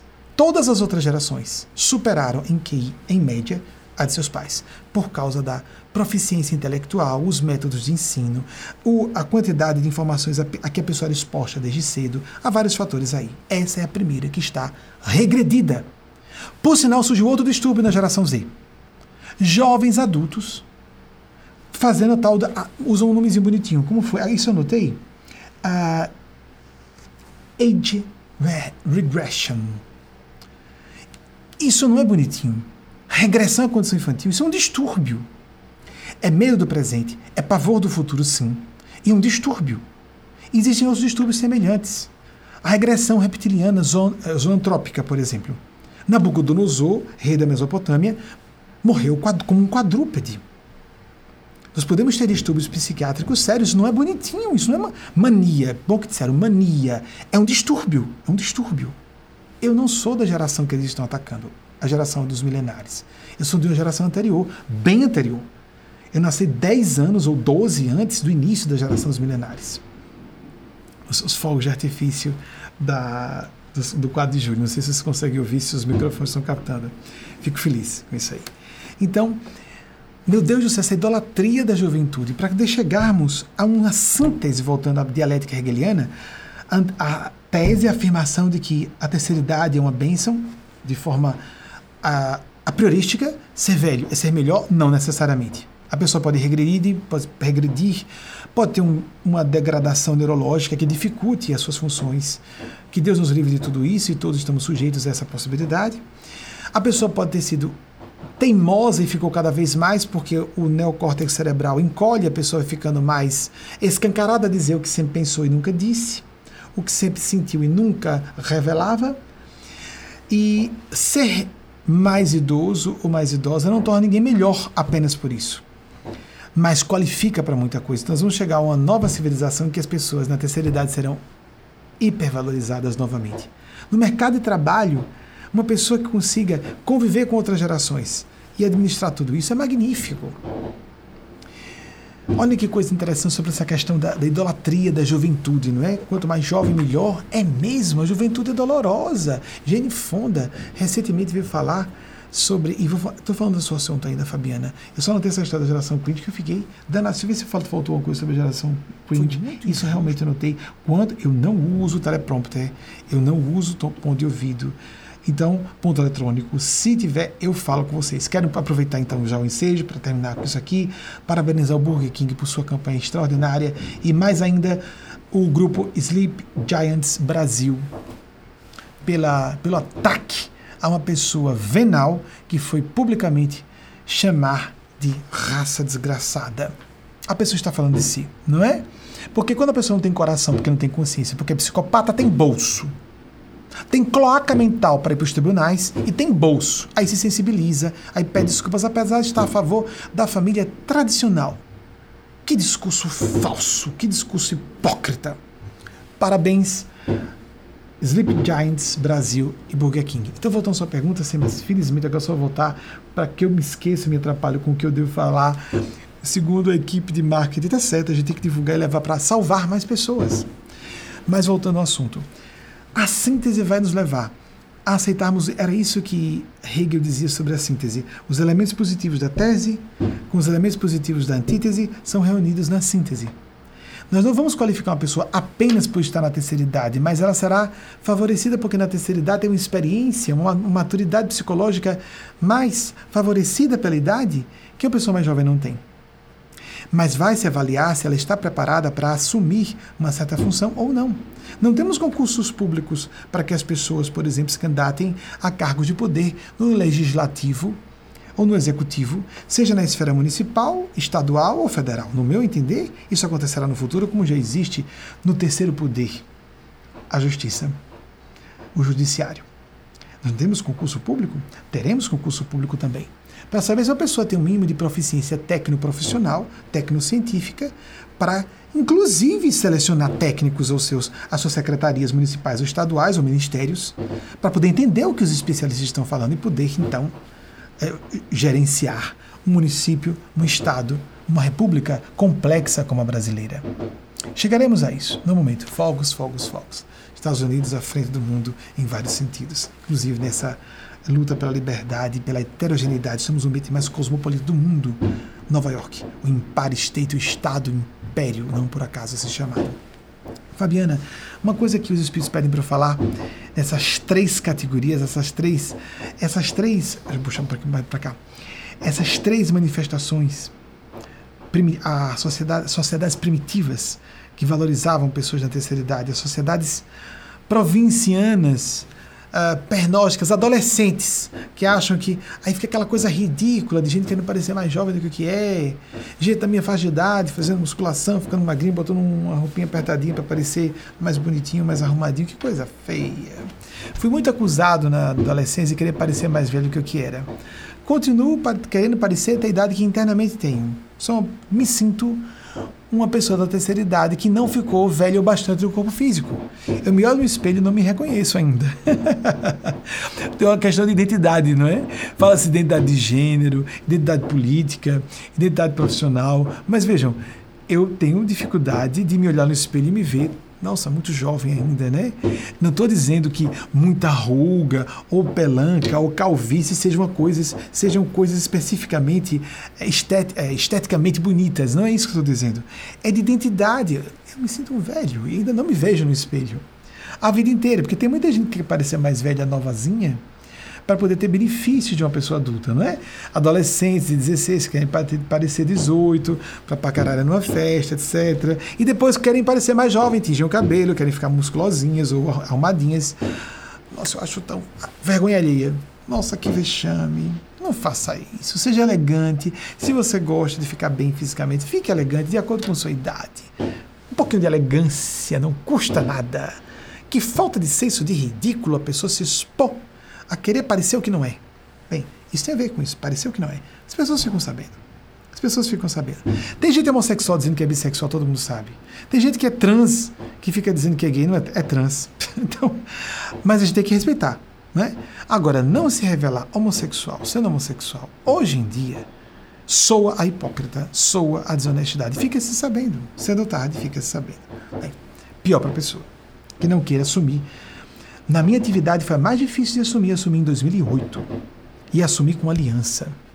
Porque estava terminando o casamento com Delano e já estava começando a transição para o casamento com Wagner. Ali, quando estava na eminência, meses depois eu casaria com Wagner, eu apresentei publicamente. Eu não botei uma aliança no dedo e me declarei gay para abrir uma fila de possibilidades. Não, estava fechando a fila, mas salvando jovens. O que salva a vida humanas é indiscutivelmente importante. E há jovens, crianças e adultos e adultas desesperados, desesperadas, se afastando da espiritualidade de Deus como se não fosse importante por causa da falta de empoderamento de pessoas minoria, que são minoria. Segundo especialistas, a maior parte da humanidade é bissexual. Os mais modernos tendem a dizer, os últimos que eu li, que a maior parte da população é bissexual. Ou seja, a comunidade LGBT representa a maior parte da humanidade. A questão é que os bissexuais, por terem um lado hétero, casam-se podem passar por heterossexuais. Muita gente que é só 5 ou 10% na bissexualidade, só 5 ou 10% hétero, mal aguentam um esposo ou uma esposa do outro gênero, e tem vários casos na rua com pessoas do gênero, do seu gênero. É isso que nós queremos? O Estado norte-americano mais homofóbico é o Estado que mais tem o índice de mulheres esposas pesquisando as ocultas a vida sexual dos maridos para ver se realmente são héteros. Fica todo mundo assustado. Será que ele está escondendo? Não existe ex-gay. Houve um escândalo aqui com o maior centro de tratamento gay que foi fechado porque estava induzindo jovens ao suicídio. Não existe ex-gay. Não existe ex-hétero. A pessoa pode assumir ou não, perceber ou não. E isso é importante. Porque isso é chaga. Isso é uma chaga. Então, voltando.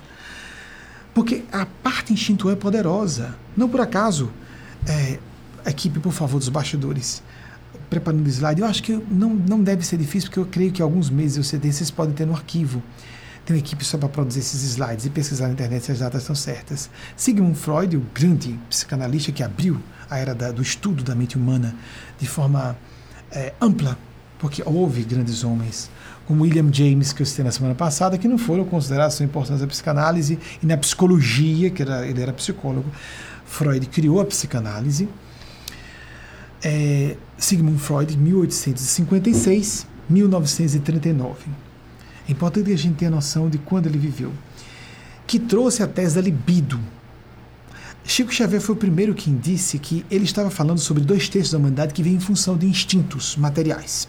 Sexo, tudo é sexo. Para que ter dinheiro? Para conseguir sexo melhor. Para que ter poder? Para conseguir sexo melhor. Há pessoas que têm essa agenda oculta, essas intenções ocultas. São pessoas instintuais, fisiológicas, primitivas demais, psicologicamente primitivas. Elas podem ser muito instruídas e inteligentes, são primitivas.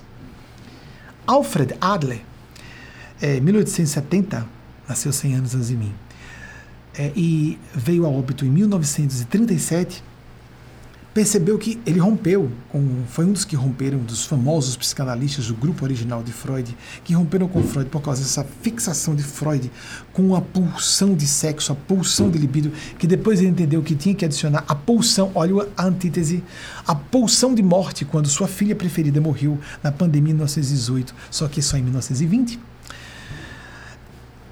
Alfred Adler percebeu que o poder a preocupação com superioridade, com destaque, com autoafirmação social, agressividade, que isso regia, de um modo geral, o comportamento das pessoas. Chico Xavier chamou a atenção que, normalmente, pelos guias espirituais dele, estava certo. Mais ou menos um terço da população, não completamente um terço, uns 30%, estariam sendo estudados por Alfred Adler, Adler e assim é, percebidos em suas trações ou motivações ou intenções mais profundas, o que realmente as motivava a se dedicarem a na vida profissional, acadêmica, etc, etc. Por quê? Prestígio, poder, dinheiro. Sempre tem pessoas que dizem que são idealistas, mas no fundo, no fundo estão buscando dinheiro, poder, etc, etc. Por fim, Carl Gustav Jung, que foi considerado por muita, muita gente diz que é discípulo de Freud. Não, gente, não é. Jung foi um gênio superior a Freud. Ele era de outra geração, quase 20 anos mais jovem, 1875, 1961. Jung veio tratar do, da busca de si mesmo, da individuação, de nos tornarmos plenamente nós próprios, do autoconhecimento, da autodescoberta e da realização externamente de quem nós podemos ser. Agora vamos completar. Numa determinada reencarnação, existe um coeficiente de manifestação de excelência para o nosso padrão evolutivo de hoje. Ele representaria, segundo falou Chico Xavier, aproximadamente 3% da população. Acho que é menos, menos, menos. Deixa eu contar um episódio interessante. Eles me trazem esse alume. Esses episódios, essas narrativas são curiosas, né? Nos anos 90, quando ainda fazia, estava muito ligado ao meu kardecista e fazia palestras em, em várias situações, em várias situações estranhas, e eu fui para uma repartição pública é, uma, uma, estrutura com vários andares. Eu falei do, de um topo, de um mezanino, com a, todos os outros funcionários ouvindo, mas antes de começar a palestra, era uma palestra de final de ano, se eu não me recordo, se não me falha a memória, se não está havendo uma falha de recordação. Mas pode não ter sido. Eu me recordo ser isso. Antes de começar a palestra, eu fiquei numa sala que era de uma, das pessoas ligadas ao nosso grupo na época. E um sujeito começou, se exasperou. Olha, essa história de espiritualidade, porque é isso, né? Eu entrei numa área onde as pessoas pensam tudo, menos que a gente está sendo sincero. Idealismo? Cada uma. Vai me enganar? Amigos e amigas, ateus e ateias, idealistas, humanistas, sinceros, sem acreditar que vão ser compensados noutra vida, que vão atrair, é, pela lei de retorno, algo de benefício para si. Há ateus e ateias que são idealistas, quanto mais pessoas como eu, completamente convencidas de que o fenômeno espiritual existe e que há a lei do retorno. Ok. Estava numa sala. E apesar de ter um traço temperamental, não oculto minha agressividade. Agressividade é uma coisa do bem, deve ser aplicada para o bem. Não para a agressão, não para a ofensa, mas para agirmos de forma assertiva. Assertiva é com dois S, viu? Assertiva. Não é de acertar, de ser agressivo, incisivo, contundente se necessário, a defesa de um ideal justo. Jesus fez de, um, de cordas um chicote dentro do Templo de Salomão, que, que integrava todas as elites da sociedade israelita, e não só religiosa. Então, isso para nos dar a notícia de que ser bonzinho e caricioso pode ser ser, pode ser a pessoa está encenando ser bonzinho, boazinha. Muito bem, mas voltando. Mas eu estava muito calmo nesse dia. Me sentei esperando a hora e um sujeito. Acreditem, era gay. Gay óbvio, todo mundo conhecia como tal, porque não tinha como esconder, porque ele era notório. Era o gay óbvio. Não tem nada errado em ser muito feminino, mas o fato é que ele era e tinha uma vida um pouco dissoluta. Muitos gays acabaram, e trans, e pessoas da comunidade LGBT acabavam caindo no desequilíbrio por tanto ataque desde a infância se desequilibram. Está na obra de Chico Xavier que as pessoas que estão na homossexualidade vão ser julgadas com muito mais suavidade do que heterossexuais que cometam erros na área do sexo porque são condenadas desde cedo. Eu cresci ouvindo que era uma monstruosidade em todos os ambientes. Família, escola, televisão, para onde a gente ia, só via que era um monstro, que era uma abominação até dia de Deus. Vocês conseguem imaginar? Não vão conseguir, não. Se não for da comunidade LGBT, se, basta ser bissexual que não vai entender. Eu sei que sou gay desde antes dos meus seis anos. Ou com seis anos. Porque eu saí de Florianópolis quando meu pai biológico havia concluído seu curso mestrado com seis anos. Eu tinha seis ou cinco, já sabia que eu era homossexual. Eu só não sabia o nome. E fui saber da pior forma. Então, crescer ouvindo que é uma abominação, para, é uma vergonha para a família, uma abominação para a sociedade, uma aberração até os olhos de Deus. Isso é de uma monstruosidade que os religiosos e os educadores que sustentam isso, educadoras e religiosas, vão pagar um preço que não tem notícia. Não tem notícia. E já estão. E já estão. E não sabem. E não vem rápido quando a pessoa não tem merecimento para que a lei do retorno funcione logo. Então, vamos ver. Então, rapaz, um gay que me parecia desequilibrado, promíscuo, eu eh, liguei o caridômetro automaticamente. Não esquece esse cara. Não, não, não, não vou me aborrecer com ele, deixa ele falar. Ele começou a dizer: essa história de espiritualidade, que nada, isso é tudo por dinheiro. Por dinheiro na minha área? Não há dízimo, Vejam, como ainda hoje, apesar de ter me ligado, desligado do movimento kardecista, o movimento kardecista tudo tem que ser de graça. Eu acho um extremo oposto. Bem, aqui a gente sabe, as pessoas, as coisas no mundo material têm que funcionar com dinheiro. As pessoas doam se quiserem doar, livremente, para que ajudem o trabalho a funcionar. Ok, nenhuma cobrança. Mas exigir que tudo seja de graça e que a pessoa tenha de dia outro trabalho e dedique só as horas vagas ou a aposentadoria ao chamado de Deus, eu considero uma adulteração de propósito. Eu não ia deixar de me dedicar à minha causa, à minha consciência, ao meu chamado, para atender à demanda, à expectativa de um grupo de que eu precisava ter outro trabalho de subsistência, enquanto só nas horas vagas, só na hora de descanso, só na hora de lazer me dedicasse àquilo. Você iria para um cirurgião que não trabalhasse, não estudasse de forma exclusiva, integral, aquilo, para fazer uma operação só nas horas vagas, não é muito bom. Só fazer isso nas horas vagas. Quem disse que o trabalho espiritual é mais simples do que ser um cirurgião? Nós estamos orientando vidas. Isso é muito complexo. Isso demanda estudo, demanda ponderação, demanda dedicação exclusiva. Isso é um absurdo. Os extremos opostos. E alguns que já percebem isso. Há bem empresas, editoriais, kardecistas, etc. São vícios normais de todos os ambientes religiosos que têm seus problemas. Claro que muitos kardecistas que concordam, concordam comigo. Desde o início me dediquei completamente a esse assunto. Tanto é que abri o consultório de aconselhamento espiritual porque era uma forma de vender o meu trabalho, meu tempo, minha hora livre de trabalho. Depois eu fechei. Era uma forma de eu estar fazendo sem vender a mediunidade, que tem alguns grilos com isso ainda. Não é uma coisa indecente. Isso era a opinião de Kardec era um cientista, ele não era um religioso, não era um orientador espiritual. Todo ser humano tem seus erros, comete seus erros. Mas eu ainda tenho grilos com a questão da venda da mediunidade. Os americanos, os anglofônicos, não. Tem até associação com carteirinha assinada na Inglaterra, etc., aquela coisa toda. Testes para verificar se a pessoa é dotada de funções psíquicas e tudo mais. Mas para fazer leituras, para atender em consultório como médium, é diferente desse trabalho que faço, que eu sou um orientador espiritual. É diferente. Voltando, então eu estava sentado naquela saleta de espera e um sujeito começou a dizer: tudo dinheiro, tudo dinheiro. Aí disse: olha, Fulano, o que você está falando diz respeito a pessoas que você já é desenvolvido bastante para achar que tudo é dinheiro e poder. Significa ser pertence. Eu falei isso, que era um pensamento de Chico Xavier. E com que eu concordava. A espiritualidade que eu represento, assim embaixo disso, só diz que esses 3% não são necessariamente 3% e não falam abertamente qual é o percentual. Olha, você já pertence aos 30% que são mais desenvolvidos e que não vivem em função de sexo, só sexo, como Freud falou. Você está no grupo da, que foi estudado por o psicanalista Adler, que está condicionando tudo a dinheiro e poder. Acredite você que assim como você está achando que eu estou em função de dinheiro e poder, há pessoas que diriam que você está sendo falso e mentiroso, que na verdade você está buscando só sexo. Que no fundo as pessoas só estão preocupadas em sexo e tudo só fazem por causa de sexo. E você seria tido como falso. De repente ele se levantou, como se estivesse girando sobre os calcanhares num surto de loucura e saiu da sala. E os colegas disseram: Querem uma gargalhada. O que foi? O que foi? O que foi? O que foi? É porque ele mudou, disseram. Quando ele saiu, os colegas remanescentes da sala disseram. É porque é essa fala dele sistemática de que tudo é sexo. E nós não entendemos quando você chegou que ele começou a dizer que tudo é dinheiro.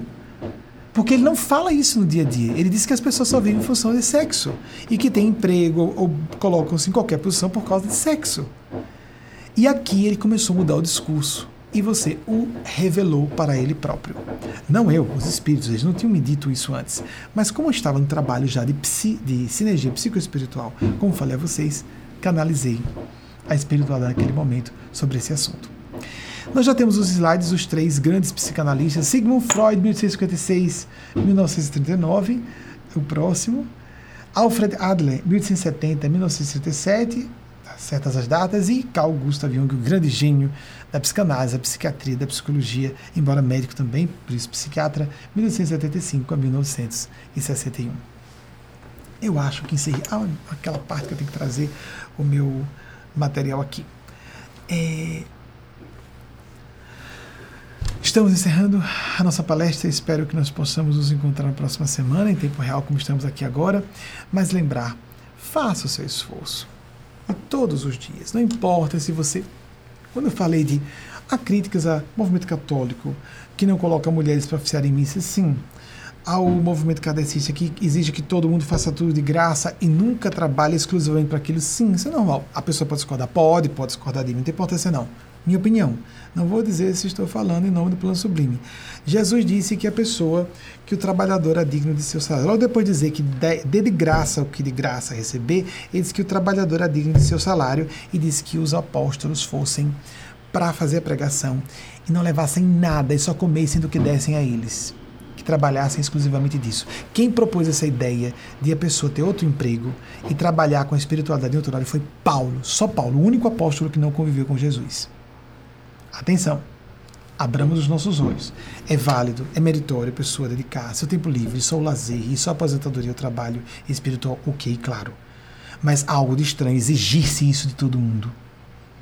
Senão nós vamos ter, como no passado, Ser professor e professora era uma função só de nobres que se davam o luxo de voluntariamente serem professores. Quando surgiu a classe professor, como profissão mesmo, no século XVII, houve um boom da revolução científica e com a revolução científica, a revolução industrial, o iluminismo, etc, etc, etc. Não existiam professores e professoras profissionais na Europa da Idade Média, por exemplo. Então, todo, por isso não somos ligados ao movimento espírita, com todo respeito a pessoas muito decentes do meio espírita, no meio católico, no meio evangélico, em todos eles. Mas somos diferentes e temos os nossos pontos de vista diferentes. É meritório para alguns? Sim. Cada um vai dar conta de sua consciência quando chegar do outro lado. Inclusive de quem está apoiando e quem apoiou o governo que está hoje no poder, francamente. Poderia desencarnar sem essa, não é? Francamente, se queimou bastante. Muito bem. Por favor, 15 minutos de oração todos os dias. Jesus pediu uma hora, mas 15 minutos de meditação prece é o mínimo por dia. Faça esse esforço. Uma prática do Evangelho diária. Veja no nosso site como fazer isso. No meu cadecista se propõe uma vez na semana com a família toda. Aqui se propõe nem que seja sozinho ou sozinha. Sozinho, faça a prática diária. Semanalmente, faça a participação de um grupo de apoio. Pode ser assistir essa palestra aqui em tempo real. Pode ser você depois conversar com alguém telefonar, fazer uma ligação de vídeo à distância, uma ligação de áudio à distância, estar em família, conversar sobre o assunto, fazer terapia de grupo. Precisamos ter grupos de apoio. É, essa necessidade dos cultos coletivos é reverberada por todas as tradições religiosas do passado, do presente, do Oriente ou do Ocidente. E agora? Você pode fazer a benefício da causa espiritual e dessa causa se você entra em eco, em ressonância com nossas ideias. Compartilhe essa palestra nas suas redes sociais. Alguma pessoa pode gostar mesmo que se aborreça, tal. Alguém pode dizer, vou começar a assistir. Isso me interessou. Isso nutre minha alma. Há uma carência gigante nessa área, principalmente carência do que seja realmente consistente, coerente, sem as hipocrisias religiosas, de gays se dizendo celibatários sem ser celibatários, coisa nenhuma, não é? Muita gente dizendo que é muito especial, muito sublime, está sublimando tudo, sublimando coisa nenhuma, com um monte de perversões ou promiscuidades. Não querem dizer que todos os celibatários sejam assim, não. Há, há até pessoas assexuadas e que esse grupo está se manifestando e se empoderando. Estamos cansados disso. De dogmatismos, de sectarismos, de castrações de religiosismo convencional. Não é isso que a espiritualidade autêntica é. Jung chegou a dizer: a verdadeira espiritualidade é destruída nos ambientes religiosos convencionais. Eu não sou tão radical. Por isso nós colocamos religião, espiritualidade com ou sem religião, mas espiritualidade. Primeiro, a sua consciência. Quem passa por experiências de quase morte costuma romper com suas igrejas, com suas religiões de nascimento. Normalmente, pessoas que vão despertando para a espiritualidade mudam de religião. Ou quando vivem sua religião, vivem mais profundamente, de modo diferente do que faziam antes. Mas normalmente desligam-se de religiões convencionais e ficam muito mais espirituais. É uma tendência dos jovens sou espiritual, mas não religioso. A nossa proposta, os milenares, por exemplo, falam muito isso. Três quartos dos milenares se dizem espirituais, não religiosos. Nós dizemos espiritualidade. Não importa se você está dentro de uma religião convencional ou fora. O que importa é que você viva ao seu modo, com suas experiências pessoais, sem intermediários. Quando falamos aqui que eu sou médico, não estou dizendo que você tem que estar de acordo. Não vou ficar aconselhando ninguém dos motivos de eu acabar com o consultório. Foi isso as pessoas acabavam dizendo: não, mas o que você disser eu faço. Que horror, que horror. Invadimos a esfera sagrada do livre-arbítrio, da intuição das pessoas. E quanto mais a pessoa espera, espíritos, manda mensagem para o Benjamin: não vem, não vem, não vem. Vem quando a pessoa não está esperando. Ponto. Não vão dar prova dessa forma. Não é assim que as coisas acontecem. A espiritualidade superior não está debaixo do talento dos nossos caprichos pessoais. Ponto. Vamos seguir. Tentar ao vivo, como já falei. Inscreva-se no nosso canal, isso ajuda. Curta a publicação e coloque o sininho para você ser ajudado a se lembrar de do, das publicações que nós vamos fazer aqui semanalmente ou nas nossas redes sociais, está aí tudo disponível para você se integrar às nossas redes sociais. Desejo. Ah, sim, tivemos um evento que, para, que celebramos essa semana 12 anos. Obrigado, Wagner, a lembrança. Ah, que foi um fenômeno do Sol que é associado às manifestações marianas. De fato, se é a Maria de Nazaré histórica, mãe de Nosso Senhor Jesus ou não, não me importa. Eu não tenho como dar certeza. Eu acredito que seja. Através do Espírito de Nespasa, que foi Bernadette Subiru, que foi Aspasa de Milito. Se foi ela ou não, não importa. Mas no dia 1 de julho de 2009, dois especialistas em fotografia vasculharam o que foi possível e disseram: Isso não pode ter sido feito, a não ser que tenha sido fraudado no estúdio em Hollywood e nós não mandamos, garantimos a vocês, para nenhum estúdio de Hollywood. Essa foto foi batida quando eu estava sentindo a aproximação de Maria, sem saber que essa foto já tinha sido batida. Pode exibir, por favor. Vejam, abaixo, não é a coroa solar. Isso era 3 horas e 40, mais ou menos, 3 e 42, 15 e 42, 3 e 42 da tarde. Era da, da travessia de Aracaju para o município de Estância. Hoje existe uma ponte Vejam um coqueiral abaixo. Vocês notam a desproporção de tamanho entre isso que está na frente do Sol. É claro que não é um fenômeno astronômico. O Sol não poderia ser um milímetro, por assim dizer. Não pode ser seu ponto sem criar um colapso do nosso sistema planetário. Não é um fenômeno astronômico. Ufólogos é, reclamam para si que isso é um fenômeno de OVNI, é um fenômeno místico e que foi de transcomunicação instrumental, registrado apenas na câmera. Sim, pode ser? Mas o fato é que é muito associado, desde outubro de 1917, que foi o primeiro grande fenômeno do Sol, em Fátima, Portugal, manifestações marianas a fenômenos do Sol. Aniversariamos 1 de julho, começamos um ano novo mariano em nossa organização Movimento, damos, é, desejamos um bom ano novo a todo mundo no dia 1 de julho. É bom, fazemos de novo no Réveillon convencional em 1 de janeiro e fazemos, fazemos em 1 de julho também, para pararmos e refletirmos. Datas existem para isso pararmos, refletirmos, fazermos um balancete do aproveitamento de nossas vidas em todos os departamentos de nossas existências e vemos o que podemos fazer para, para que maximizemos o aproveitamento dos recursos que temos externamente, os talentos que temos internamente. Se estamos alinhados com o nosso propósito, estamos sendo coerentes com o nosso, alinhadas com o nosso propósito, coerentes com o nosso propósito de vida. Qual é o nosso propósito? Estamos reajustando a, o direcionamento de nossas vidas? E a partir de agora vocês têm então a mensagem que Eugênia Spazio trouxe de Maria Cristo, seja ela Maria de Nazaré, como eu creio que seja, ou um Cristo mãe, uma alma crística. Por que uma mãe não pode ser crística? Por que uma mãe porque uma mulher, uma alma feminina, não pode ter um nível búdico de consciência? Porque na nossa tradição cristã nós não temos isso? Luto por esse direito de mulheres serem empoderadas no mesmo nível que homens, e Jesus quis isso. Jesus legou humanidade representados e representadas que todos estamos em João Evangelista aos cuidados de Maria, filho, eis aí tua mãe.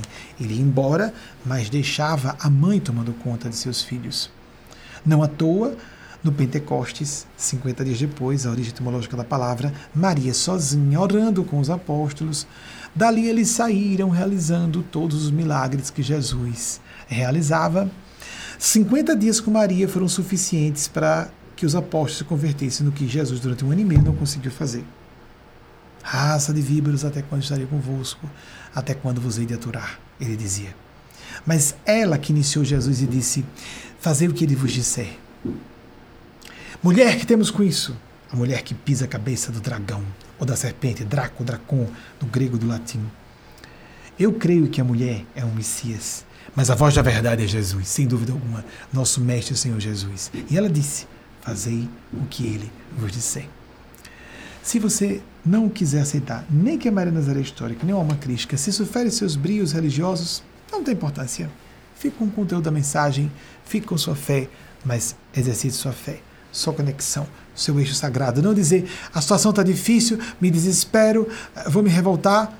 Tem o seu momento de indignação, de tristeza, porque não tem como não nos intoxicarmos com essas ondas de horror que a população brasileira sofre, as notícias bizarras uma em pós outras, mas busquemos nos fixar no eixo da fé exatamente porque é necessário. Uma fé lúcida, uma fé consciente, uma fé vivida, uma fé que é aquele solo firme a que nosso Senhor Jesus fez referência, sobre que a rocha firme sobre que devemos edificar a casa de nossas almas. Que assim façamos. Assim seja. Um beijo no coração de todas e todos. Até o próximo domingo, se assim formos autorizados aqui estar com vocês.